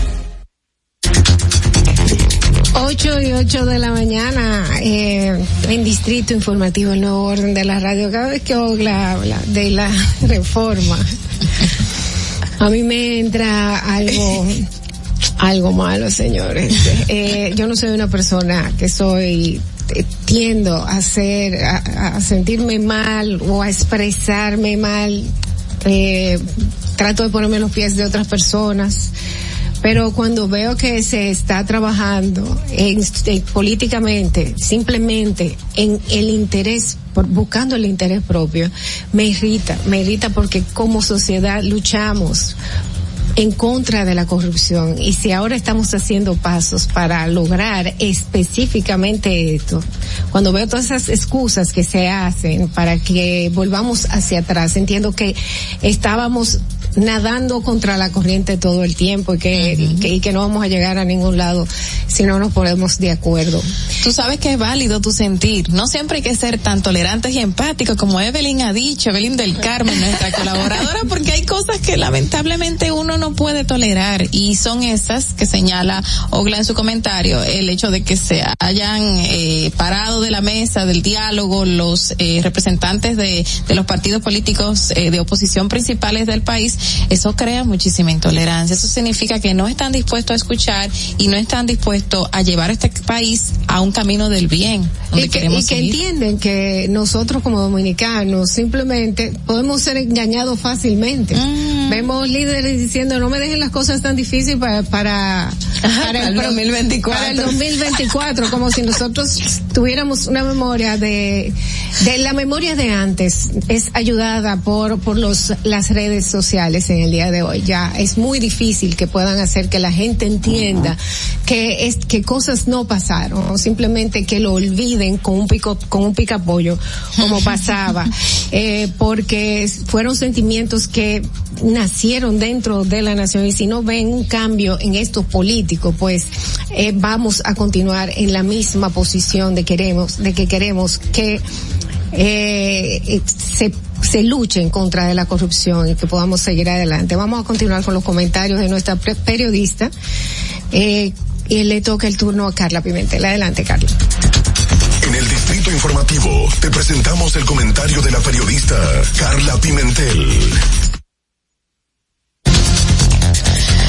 Bueno, señores, eh, el primero de marzo se celebró el Día Mundial del Reciclador, eh, hace dos días ya, y lo traigo a colación porque justamente ese mismo día un reportaje realizado por esta servidora eh, de manera internacional con otros periodistas de distintos países como México, Chile, Argentina, El Salvador y también eh, España en Europa, pues llevamos a cabo una investigación internacional acerca de los recicladores, aquí conocidos como buzos.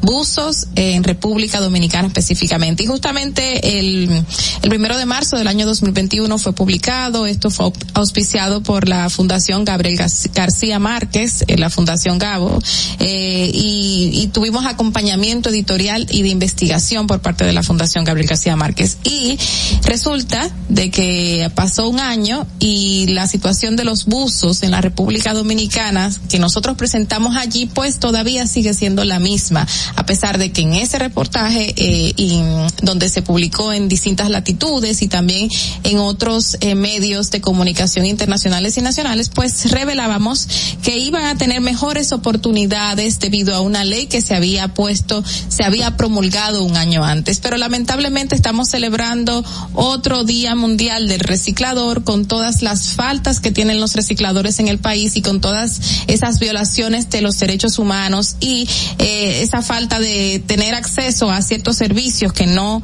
no tienen garantía. Y lamentablemente allí en el reportaje titulado Indis, indispensables pero invisibles pues revelábamos que en el país existe una cantidad de diez mil buzos en toda la región eh, norte sur y este del país que se han registrado registrado en grupos, 10 mil buzos, pero hay más que no se encuentran contabilizados dentro de esta cantidad y justamente ellos nos revelaban que el 70% de sus trabajadores eh, no tienen ningún tipo de seguridad social y 80% de estos trabajan directamente en los vertederos a cielo abierto. Estamos hablando que hay una cantidad de 10 mil personas donde por lo menos 70 mil ni siquiera tienen un seguro social que los cubra, un seguro de salud, un seguro de pensión, no tienen a dónde acudir, no tienen a dónde recibir esa seguridad que tanto se necesita a la hora de trabajar, a la hora de, de, de, lo que sea, de poder ir a un hospital.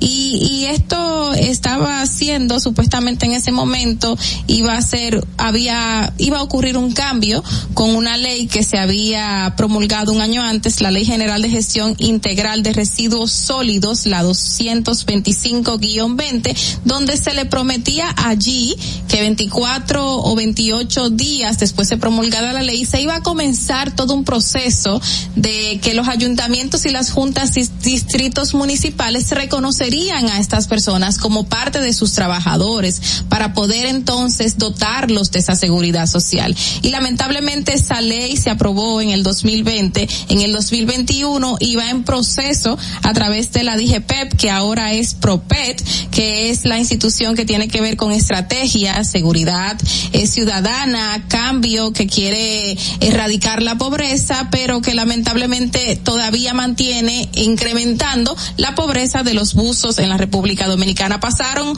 24 meses de la promulgación de la ley, pasó un año, se le dio muchísimas promesas. Nosotros hicimos este trabajo en distintas latitudes y pasó otro año más y nadie se le ha acercado a los buzos de la República Dominicana. Estamos hablando de 10 mil personas que tienen cuánto tiempo desde la promulgación de esa ley, dos años esperando una promesa incumplida. Lamentablemente hubo un cambio de gobierno desde la promulgación de la misma, eh, luego un cambio de institución porque la institución cambió todo su proceso y estas personas fueron dejadas afuera, a pesar de que la ley general de gestión integral de residuos sólidos, la 225-20, señala como un plazo mínimo de 24 días para que sean reconocidos como trabajadores. Y todavía esas personas, ningún ayuntamiento, ningún distrito municipal, ninguna junta municipal reconoce a los buzos de los vertederos de la República Dominicana como sus trabajadores. Nadie les tiene un seguro de ley, nadie les tiene ningún tipo de seguro laboral y ni siquiera saben que existen. Los ven recogiendo basura, los ven recogiendo basura en los vertederos, los ven recogiendo basuras en las calles, vendiéndolas, pero nadie vela por los buzos en la República Dominicana. Lamentablemente es una situación que es, ahora mismo resaltamos de los buzos, pero existen muchísimos trabajadores informales que no tienen ningún tipo de seguridad ciudadana, que no tienen ningún tipo de seguridad de salud. Y esto está resaltado ahora mismo porque eh, tenemos otro Día Mundial de los Recicladores y nadie vela por la situación de los buzos. Lamentablemente tenemos una ley como muchas otras que solo queda en papel y que nadie le hace caso y que tenemos 10 mil y más de 70 mil personas que ni siquiera están documentadas y que a Chepa la gente sabe que existe porque nació en tal sitio pero ni siquiera tiene una documentación y esto hace que más personas eh, tengan más niños y, y haya un incremento de la pobreza en la República Dominicana y estén así a la deriva como si no estuviesen en este país. Fernando, vamos contigo. Distrito Informativo. Muchas gracias, Carla. Señores, 8 y 17 de la mañana. Inmediatamente vamos a ver cómo está el tránsito en el Distrito Nacional. Adelante, Fernando. Para que llegues a tiempo y no te compliques con el clima, te traemos en el Distrito Informativo el tráfico y el tiempo. Y así se encuentra el tráfico y el tiempo a esta hora de la mañana en Santo Domingo.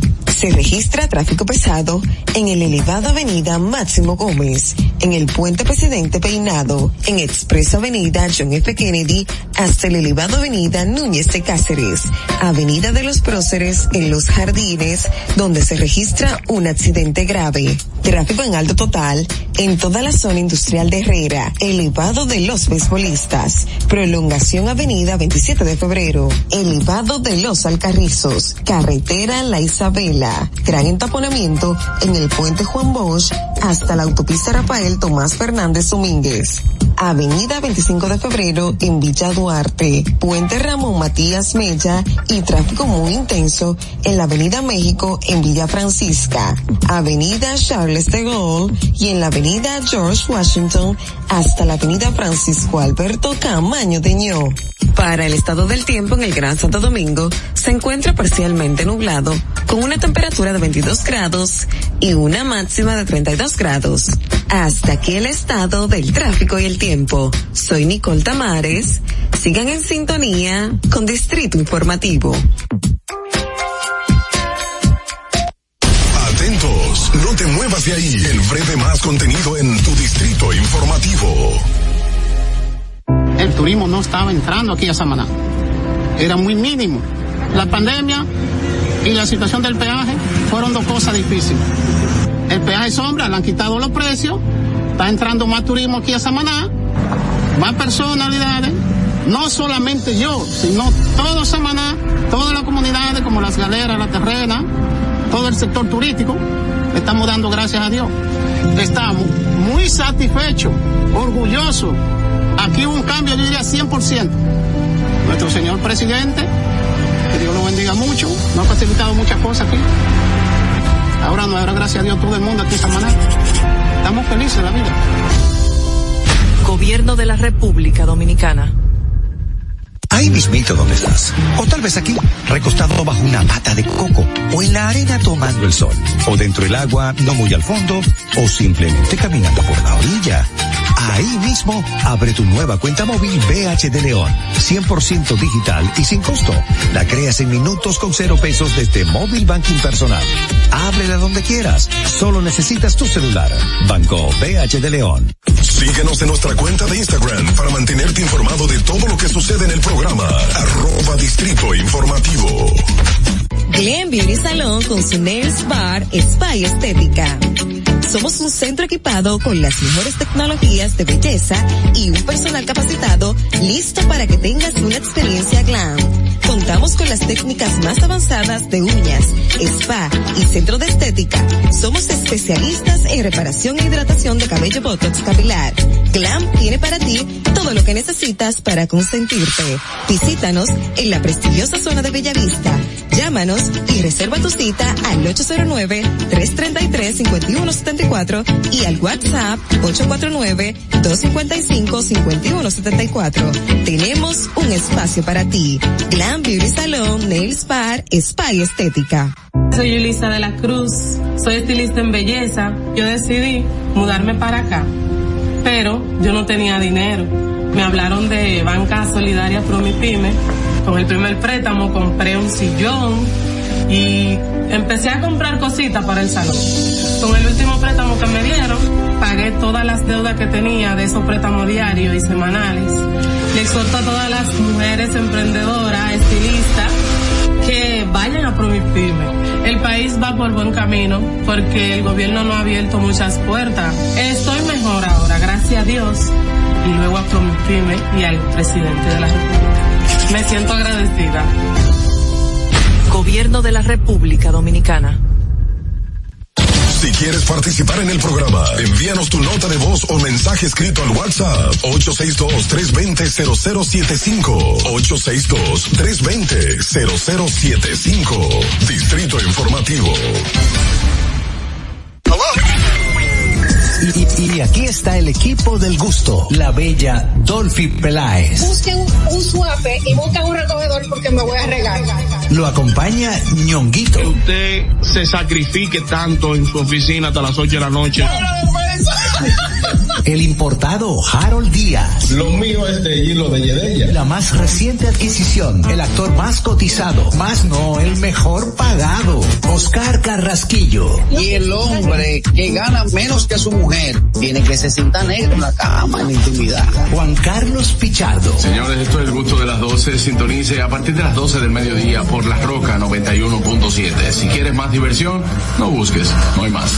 Te acompaña acompañan de lunes a viernes de 12 a 2 de la tarde por la Roca 91.7 FM. El, el gusto de las 12.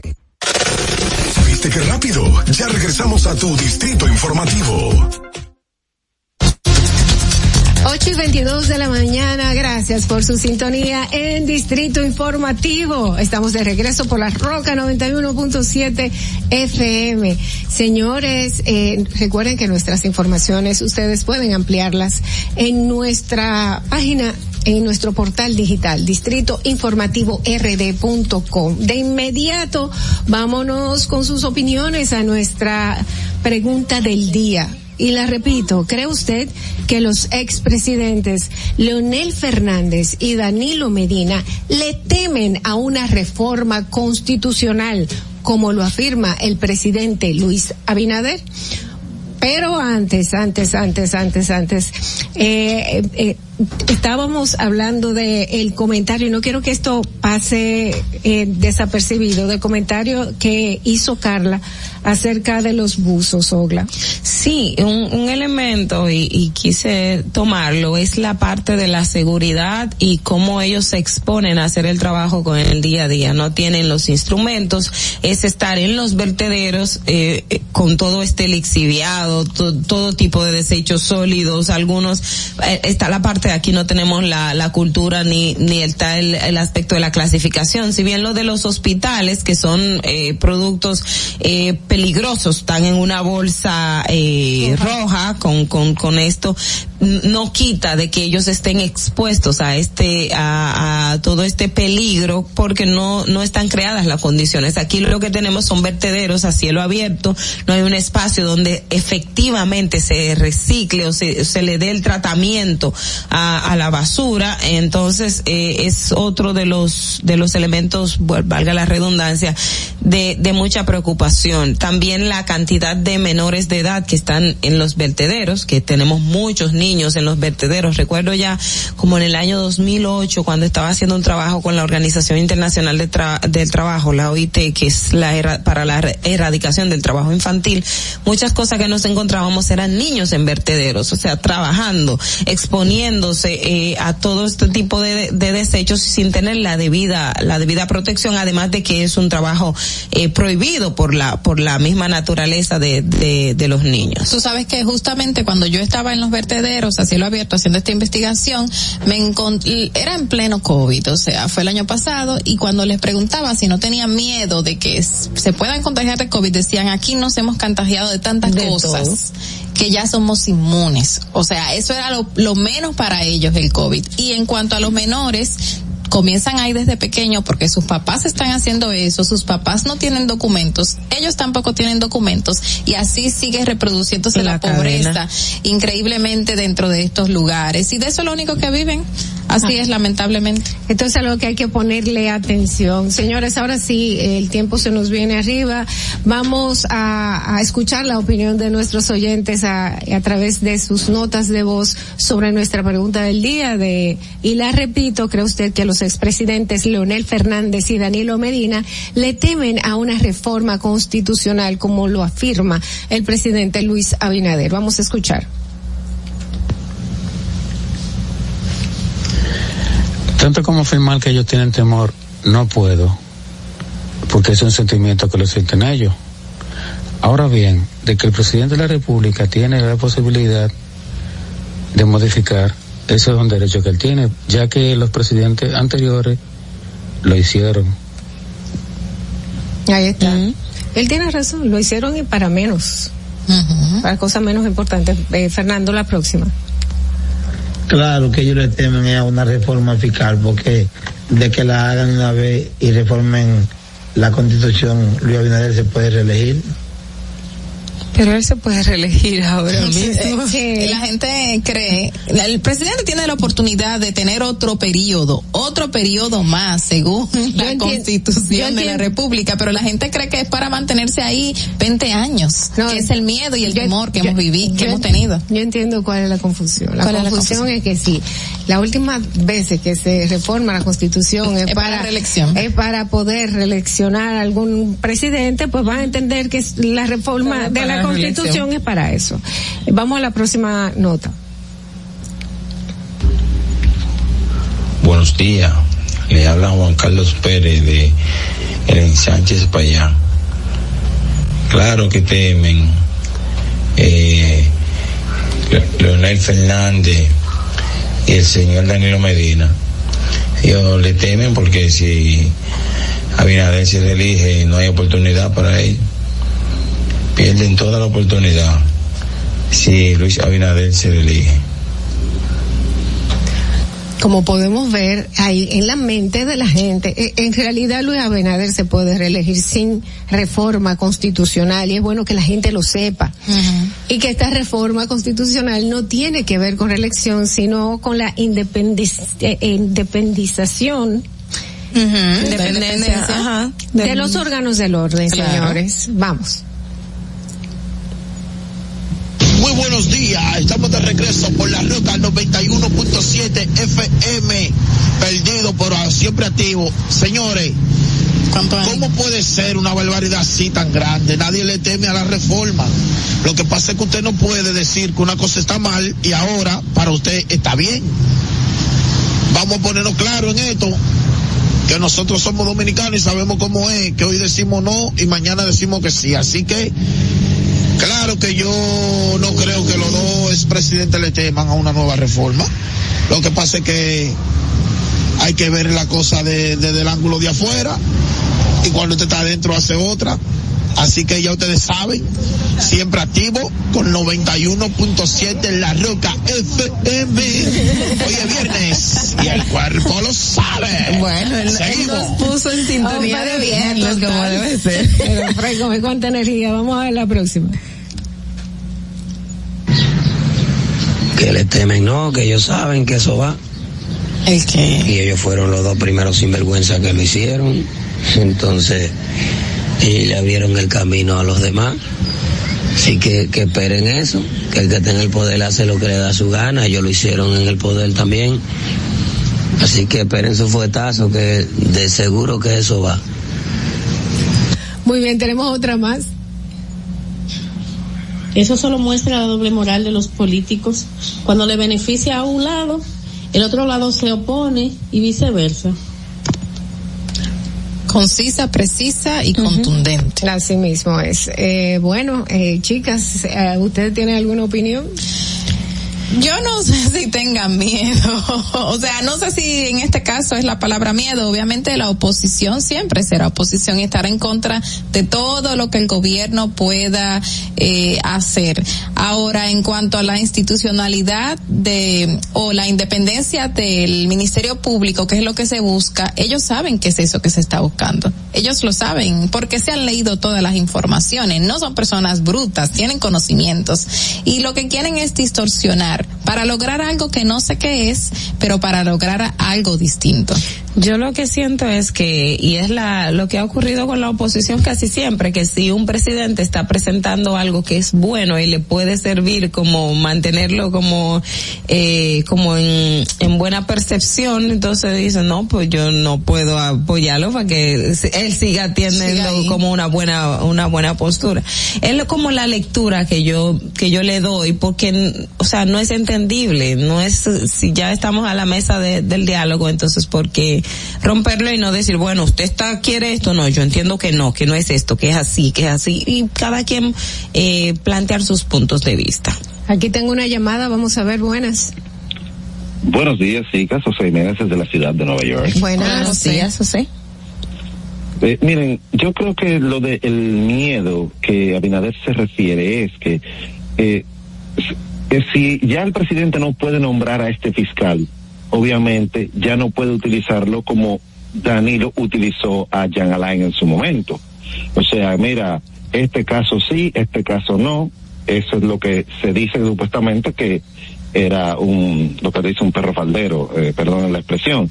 Entonces no sé, no creo que en el caso de Doña Miren ahora se esté manejando así, pero pero creo que si un presidente nombra a un procurador tiene como toda la potestad de dirigirlo. Entonces que quizás eso que te refiere, que ellos tienen miedo de que si no lo nombra el presidente, entonces no puede dirigirle o decirle a cuál caso darle prioridad. Muy bien, exactamente lo que yo pienso. Tenemos otra nota de voz, me señalan aquí. Buenos días, chicas, buenos días. Muchas bendiciones. Claro que sí, que ellos temen, ellos temen medidas que tome el presidente Abinader y que le afecte a ellos, porque ellos piensan que este país fue una herencia que le dejaron a ellos, pero eso no es así. presidente Abinader tiene que empoderarse y, buscar la, la reformar siempre que le convenga a la población.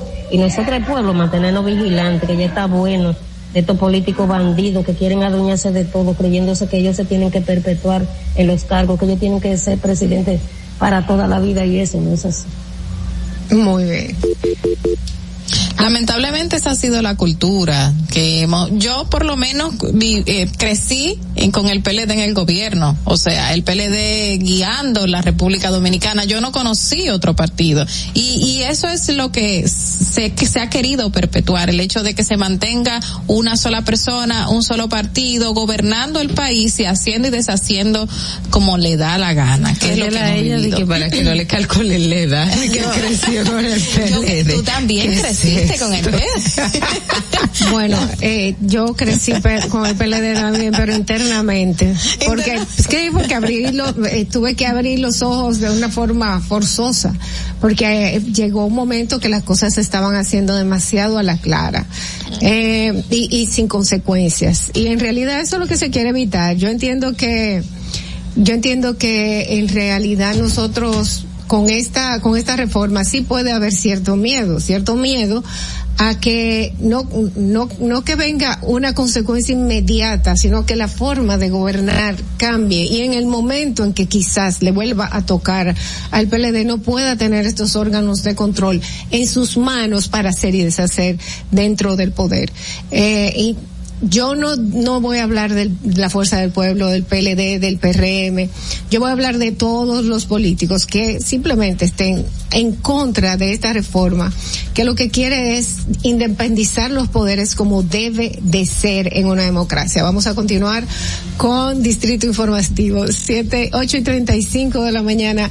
Madeline me va a matar por hablar mucho en el día de hoy. No, no, pero dile, dile a Madeline que sea un pelito, un pelito. Señores, Wally Brewster, Wally Brewster, el, el ex embajador en República Dominicana de los Estados Unidos, publicó la foto de la chica que fue supuestamente discriminada en un principio se dijo en Pepperoni y dijo ella, él puso tal cual, ella es hermosa, no discrimination y puso la foto de la chica en su Facebook. Él, él puso un tuit ayer de que está en, República Dominicana, que él estaba caminando antes de, ayer. de ese, de eso que pasó en ese restaurante y, y ya está eh, señalando su, su apoyo a la jovencita que fue eh, no dejada entrar en el restaurante Pepperoni. Que de hecho hubo un acuerdo entre la, la joven y la y el restaurante que la procuraduría mandó una nota en ese sentido donde ellos de ellos se comprometieron a pedirle una disculpa pública y, a, poner, el código de vestimenta en un lugar visible. en el negocio que era lo que fuera de aire porque nosotros no lo habíamos porque ellos, lo que decían ella no se dejó entrar por la forma en que ella ella y sus amigas estaban vestidas que era de una forma muy transparente y pero mucha gente cree todavía que fue por discriminación lo mismo que señala porque, porque es como te digo, es lo que yo digo y lo que tú dices, eh, contra lo que tú dices, y cada quien va a elegir lo que, lo que entiende. Así es. Sí, porque también estaba la parte que ellos decían de la ropa transparente, pero luego la gente empezó a sacar fotografías de personas vestidas de eh, que no estaría acorde a lo que ellos estaban diciendo en el protocolo. Yo creo que lo bueno de todo esto es que eh, se senta un precedente porque independientemente de eh, si usted no no usted no puede discriminar en ningún eh, bajo ninguna eh, ninguna condición independiente eh, de lo que pueda pensar. Ahora si usted tiene sus reglas en el lugar donde va que es un lugar privado yo no tengo que, ir por yo, como yo digo que decir, yo, dije si usted si en mi casa yo digo nadie con zapatos en mi casa usted o, deja los zapatos en la puerta o no, entra a mi casa. bueno señores vamos a ver cómo está el tránsito en en la ciudad de Santo Domingo 8 y 37 de la mañana para que llegues a tiempo y no te compliques con el clima, te traemos en el distrito informativo el tráfico y el tiempo. Y así se encuentra el tráfico y el tiempo a esta hora de la mañana en Santo Domingo. Se registra tráfico en alto total en Expreso Avenida John F. Kennedy hasta el elevado Avenida Tiradentes, Autopista 30 de Mayo, cerca de Centro de los Héroes, Avenida Cayetano Germosén, Avenida Sarasota en Bella Vista y en zonas aledañas. En la entrada del túnel Avenida 27 de Febrero, gran entaponamiento en la Avenida Abraham Lincoln Piantini, Avenida Gustavo Mejía Ricard en Ensanche Naco, elevada Avenida Máximo Gómez, Avenida San Martín en Villa Juana, tráfico pesado en todo Santo Domingo Norte, Autopista Juan Pablo Duarte cerca de Los Alcarrizos, Avenida Venezuela en Los Minas Sur, Avenida Gregorio Luperón en El Renacimiento, en la Avenida República de Argentina en Viejo Arroyo Hondo, Puente Juan Bosch hasta el túnel Avenida Las Américas y en toda la zona industrial de Herrera. Para el estado del tiempo en el Gran Santo Domingo se encuentra mayormente soleado con una temperatura de 22 grados y una máxima de 32 grados. Hasta aquí el estado del tráfico y el tiempo. Soy Nicole Tamares. Sigan en sintonía con Distrito Informativo. Atentos, no te muevas de ahí. El breve más contenido en tu Distrito Informativo. Y, y- y aquí está el equipo del gusto, la bella Dolphy Peláez. Busquen un, un suape y busquen un recogedor porque me voy a regar. Lo acompaña ñonguito. Usted se sacrifique tanto en su oficina hasta las 8 de la noche. El importado Harold Díaz. Lo mío es de hilo de Yedella. La más reciente adquisición, el actor más cotizado, más no, el mejor pagado, Oscar Carrasquillo. Y el hombre que gana menos que su mujer tiene que se sienta negro en la cama, en la intimidad. Juan Carlos Pichardo. Señores, esto es el gusto de las 12. Sintonice a partir de las 12 del mediodía por La Roca 91.7. Si quieres más diversión, no busques, no hay más. Te acompañan de lunes a viernes, de 12 a 2 de la tarde por La Roca 91.7 FM. El, el gusto de las 12. Tengo más de cuatro años movilizado. Fui que trabajando en María Piña, un camión. Y caminando empecé a perder la fuerza de la pierna. Yo estoy agradecido que me vinieron a poner la foto de aquí a la casa. Abinader ha cambiado muchas cosas para bien. Cuando la pandemia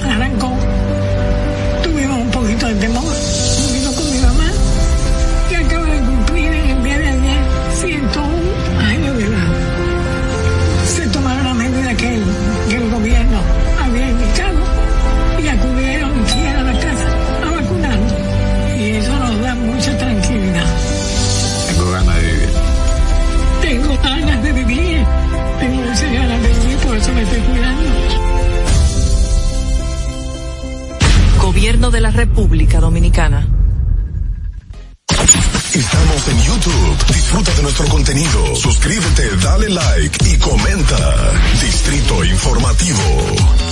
Ahí mismito donde estás. O tal vez aquí, recostado bajo una pata de coco. O en la arena tomando el sol. O dentro del agua, no muy al fondo. O simplemente caminando por la orilla. Ahí mismo, abre tu nueva cuenta móvil BH de León. 100% digital y sin costo. La creas en minutos con cero pesos desde Móvil Banking Personal. Ábrela donde quieras. Solo necesitas tu celular. Banco BH de León. Estás disfrutando de Distrito Informativo.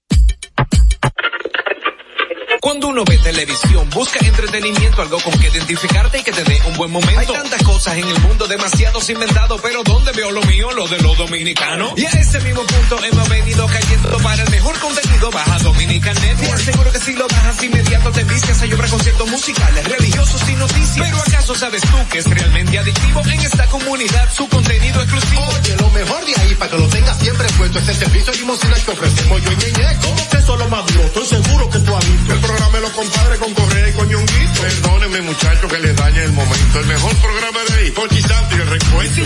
aplicación, a tu lo. Si tú eres dominicano, baja Dominican Network. Solo con- por mi edad conseguía trabajo en Casa Familia. Ahora yo, a través del curso que hice, auxiliar del cuidado y atención al adulto mayor, la técnica y los conocimientos que, que me aplicaron en el curso con Supérate y a través de la facilitadora, en verdad son 100%. Antes de darle terapia, tú tienes que tomarle presión, arterial porque no todo el mundo se le puede dar un masaje. A veces aunque te salgan las lágrimas tienes que secártela. Yo le diría de verdad al presidente que no se pare ahí, que siga dando conocimiento. Una persona de mi edad lo va a hacer porque quiere progresar, porque quiere trabajar, quiere echar para adelante. Gobierno de la República Dominicana. ¿Viste qué rápido? Ya regresamos a tu distrito informativo. Señores, 8 y 42 de la mañana, gracias por su sintonía. Inmediatamente vamos a recibir a nuestra colaboradora, Madeline Peña, quien también es productora de Distrito Informativo, pero en este momento, pues, ella es colaboradora porque es encargada de las noticias de entretenimiento y hoy viernes tenemos que saber qué está pasando. Madeline, ¿cómo estás? Ah, sí, ay, con aplausos y todo. Aplauso, gracias, bravo. Bravo. Hola, buenos días, buenos días, gente. Bueno, qué decirle, hay mucho que contar en la farándula, tanto nacional como internacional. Pero de inmediato, porque el tiempo apremia, hoy es el Día Nacional o Internacional también sobre la obesidad. Y Asodem, Asodeo, la Asociación Dominicana para el Estudio de la Obesidad, está realizando un reality para bajar de peso. Entonces, todo el que quiera participar en este reality, la cita es el domingo 6 de marzo a las 10 de la mañana en la plazoleta del Jardín Botánico todo el que se sienta que está en sobrepeso, ustedes saben que esto se hace para concienciar a la población porque es ser gordito o ser gordo, porque sin ofender a nadie, pues ustedes saben que estamos en una sociedad que últimamente todo lo que se diga es muy sensible, sin ofender, eh, no es saludable, porque la obesidad incluye muchos riesgos, muchos factores que imposibilitan la vida y de ejercer ciertas actividades del individuo. Y, también, y afecta la salud de una forma importante. Exactamente. Y no es que la gente que se sienta, porque la gente, hay muchas personas que están obesas y no, no, no entienden que están obesos y no quieren ir. Eso es un tema de salud. No, y dicen que están felices. Aparentemente, pero y puede, detrás, y, puede sentirse feliz. Puede sentirse. pero, pero ¿qué pasa? Hay un transformo, un, un trasfondo. Perdón, un trasfondo, eh, y es la salud.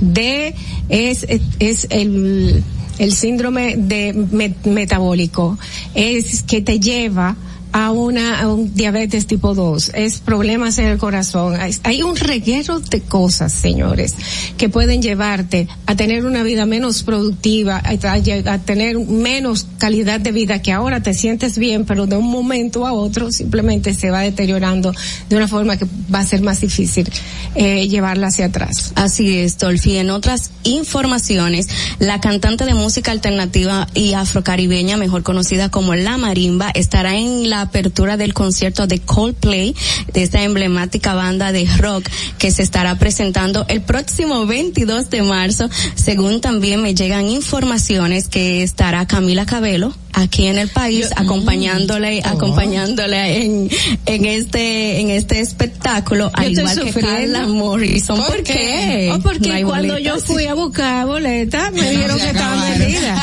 bueno en esta ocasión no te pasó como Bad Bunny baby. No lo de Bad Bunny no porque yo no estaba interesada cuando me dijeron complete wey vamos a buscar se acabaron. Pero de Bad Bunny abrieron otra, función. a mí me llama mucho la atención esta parte de aquí de que de repente hay una se venden boletas y cuando vas no hay y se supone que este país no tiene tanto dinero. ¿Y cómo hace la gente la Bueno, lo que pasa es que ustedes saben que en esta parte incide lo que es el mercado negro, no es una no es nada oculto, el mercado negro se apodera de ciertas boletas para luego revenderla a próximo o en las entradas al concierto más caras. Pero entonces ahora no le va a salir bien porque se abrieron una segunda fusión de Bad Bunny, por ejemplo, eh, no hay negocio para el mercado negro. No hay más nada que decir, usted lo ha dicho todo. bueno, y en otra información información también es muy lamentable la situación por la que está pasando el regidor y también comunicador de Santiago, que es Brailin Vargas, quien fue impactado con un impacto de bala eh, en la mandíbula en Medellín, supuestamente por unos asaltantes.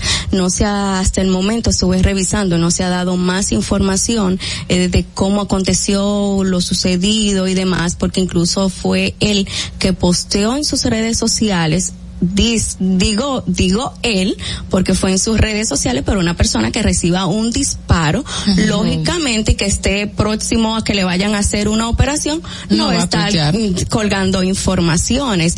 Eh, yo estuve, anoche yo cuando recibí la información le escribí a un amigo comunicador que se encuentra en dicha ciudad a ver si él estaba como conectado con él, porque son amigos, a ver si tenía más informaciones, pero me dijo que no, que él andaba en otros asuntos. Se dice que es un asalto cuando estaba en el aeropuerto eh, de, Medellín, De Medellín. que entonces recibió un impacto de bala en la mandíbula y que por eso iba a ser sometido a, una una, operación. a una cirugía, pero no hay no hay más detalles hasta ahora. Bueno, y también la fama, y no es la canción del lápiz consciente, sino de Raymond Pozo, el comediante. Carla, no haga eso, que me muero de la risa, el comediante. Te mandaron saludos ahí en, en por YouTube, saludos a todos. sí. Ay, Siboney saluditos. Osorio. Saluditos a todos nuestros oyentes. Pues Raymond Pozo lanza una canción denominada, o mejor dicho, llamada La Fama, una forma de concienciar y de decir todo lo que atraviesa una persona cuando se cree que lo tiene todo, que tiene la fama, que alcanza ya la felicidad. Dice, dice esa persona que alcanza la felicidad, pero siempre tiene un vacío por dentro. Entonces les invito a escuchar, esta canción está muy buena, es un rap de Raymond Pozo, el comediante, como ustedes ya todos lo, le conocen, y también felicitamos a Meléndez, Meléndez Levita, el que estuvo por acá, Ajá. sí, está también en la producción, producción. de esta canción. Ay, qué chulo. Pero Raymond Pozo ahora de, de humorista a cantante. Siempre lo ha Siempre, hecho. siempre lo ha hecho. Siempre hace algún tipo, ya sea o parodia o ya sea canción con, con otro fondo social. Y ahora él está mucho también con el tema de la iglesia, eh, él se le ha visto mucho eh, estar da- predicando y hablando de la palabra porque él eh, ya pertenece a una congregación cristiana, entonces también es como como una combinación de todo esto que, que ha sido ese tránsito Sí, un de su vida. Un llamado.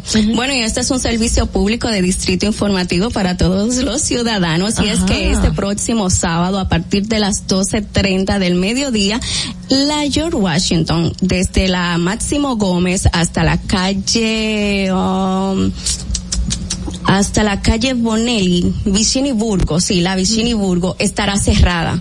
Motivo a que el domingo 6 de marzo se estará escenificando lo que es el desfile nacional de carnaval y estará cerrada hasta el lunes hasta las hasta las 7 de la mañana. Entonces, ya ustedes saben, todos nuestros oyentes, de que el sábado de 12 a 3, desde las 12.30 del mediodía hasta el lunes 7, la George Washington en ese tramo estará cerrada porque se estará disfrutando de lo que es el desfile nacional de carnaval, que a propósito tiene como rey y reina del carnaval a la maestra Marilyn Gallardo y también a Cuquín Victoria y en este año se estará haciendo por la provincia de Cotuí en honor a la provincia de Cotuí. ¿Y va a tener algún tipo de protocolo eh, la asistencia? Ya Bueno, en pandemia. Mm, Ya, como ya no necesita, anteriormente el Ministerio de Cultura había informado de que se iban a necesitar que todo el que asistiera al carnaval debería de llevar su mascarilla y también su tercera dosis En que ese era en ese momento. Ahora Pero no. como ya se ha dado la apertura de la libertad de que no se necesitan la mascarilla ni tampoco la tercera dosis,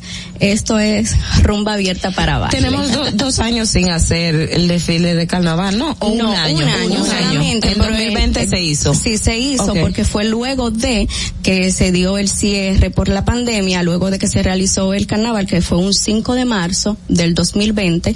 La pandemia fue el, El eh, 19. el 19. Ok, se anunció el cierre. Entonces, en el 2021 se hizo en modalidad virtual, transmitido por el Canal 4 y otras plataformas. Bueno, la, la gente no lo disfruta igual, a la gente le No, encanta para ir a su nada. espacio, disfrutar con amigos, tomar, Aguantar eh, su vejigazo. Mismo al dominicano le gusta.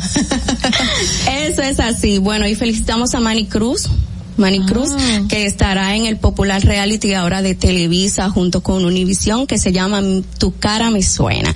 Y este reality se va a realizar a partir del 27 de marzo.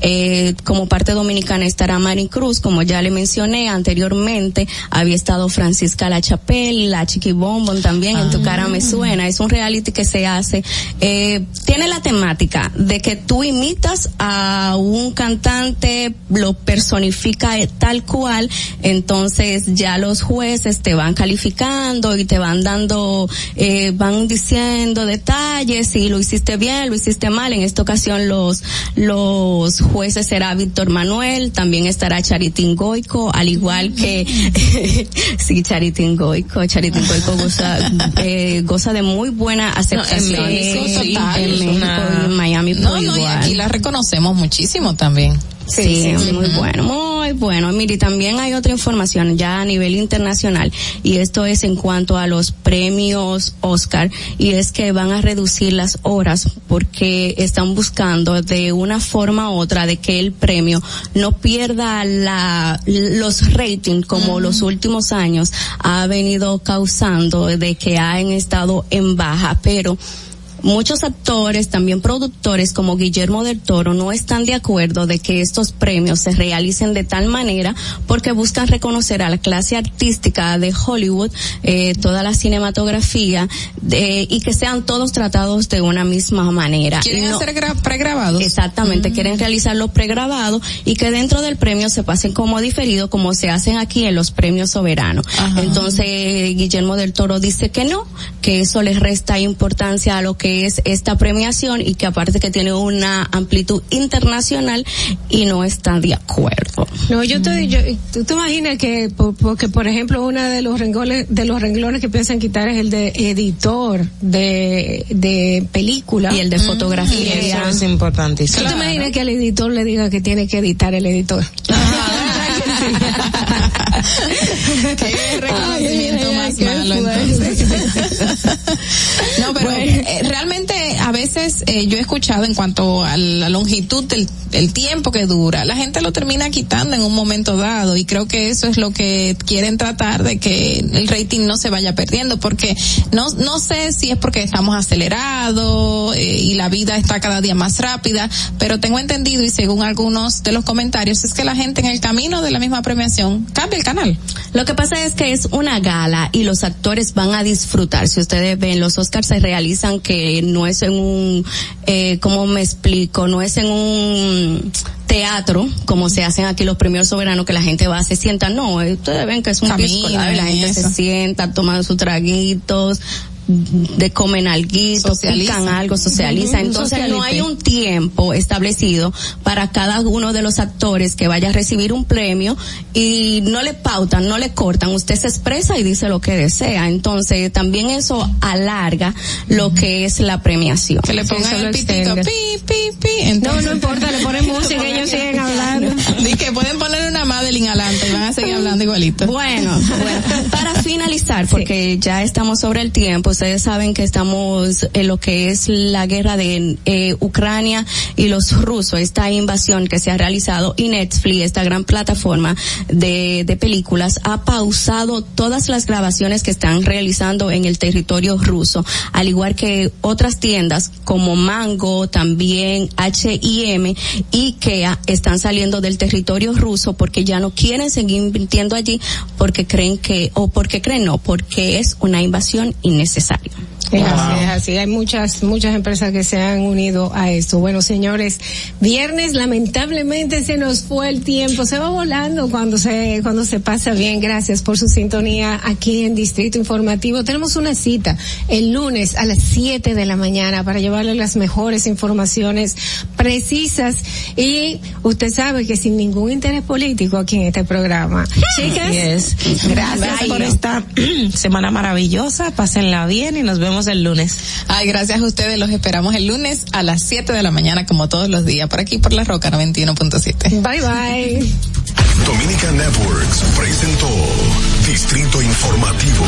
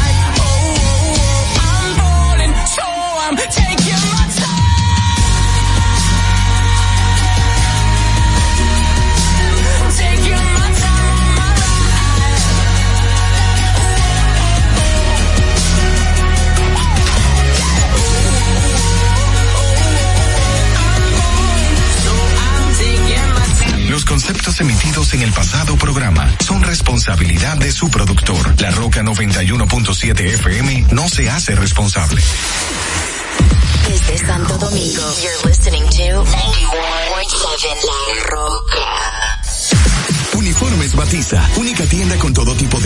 en existencia y por encargos. 42 años siendo líderes en el mercado dominicano, en la venta al detalle y al por mayor de uniformes tradicionales y personalizados, bordado, serigrafía y sublimación. Visítanos en cualquiera de nuestras sucursales en Santo Domingo, Avenida Mella, Naco y Punta Cana. Síguenos en las redes sociales, arroba Uniformes Batiza. Tu imagen corporativa en manos de expertos. Uniformes Batiza. Ahora en La Roca, el, el- el- el éxito trending de Laura. Of the silence that allows for my mind to run around with my ear up to the ground. I'm searching to behold the stories that I told when my back is to the world that was smiling when I turned. Tell you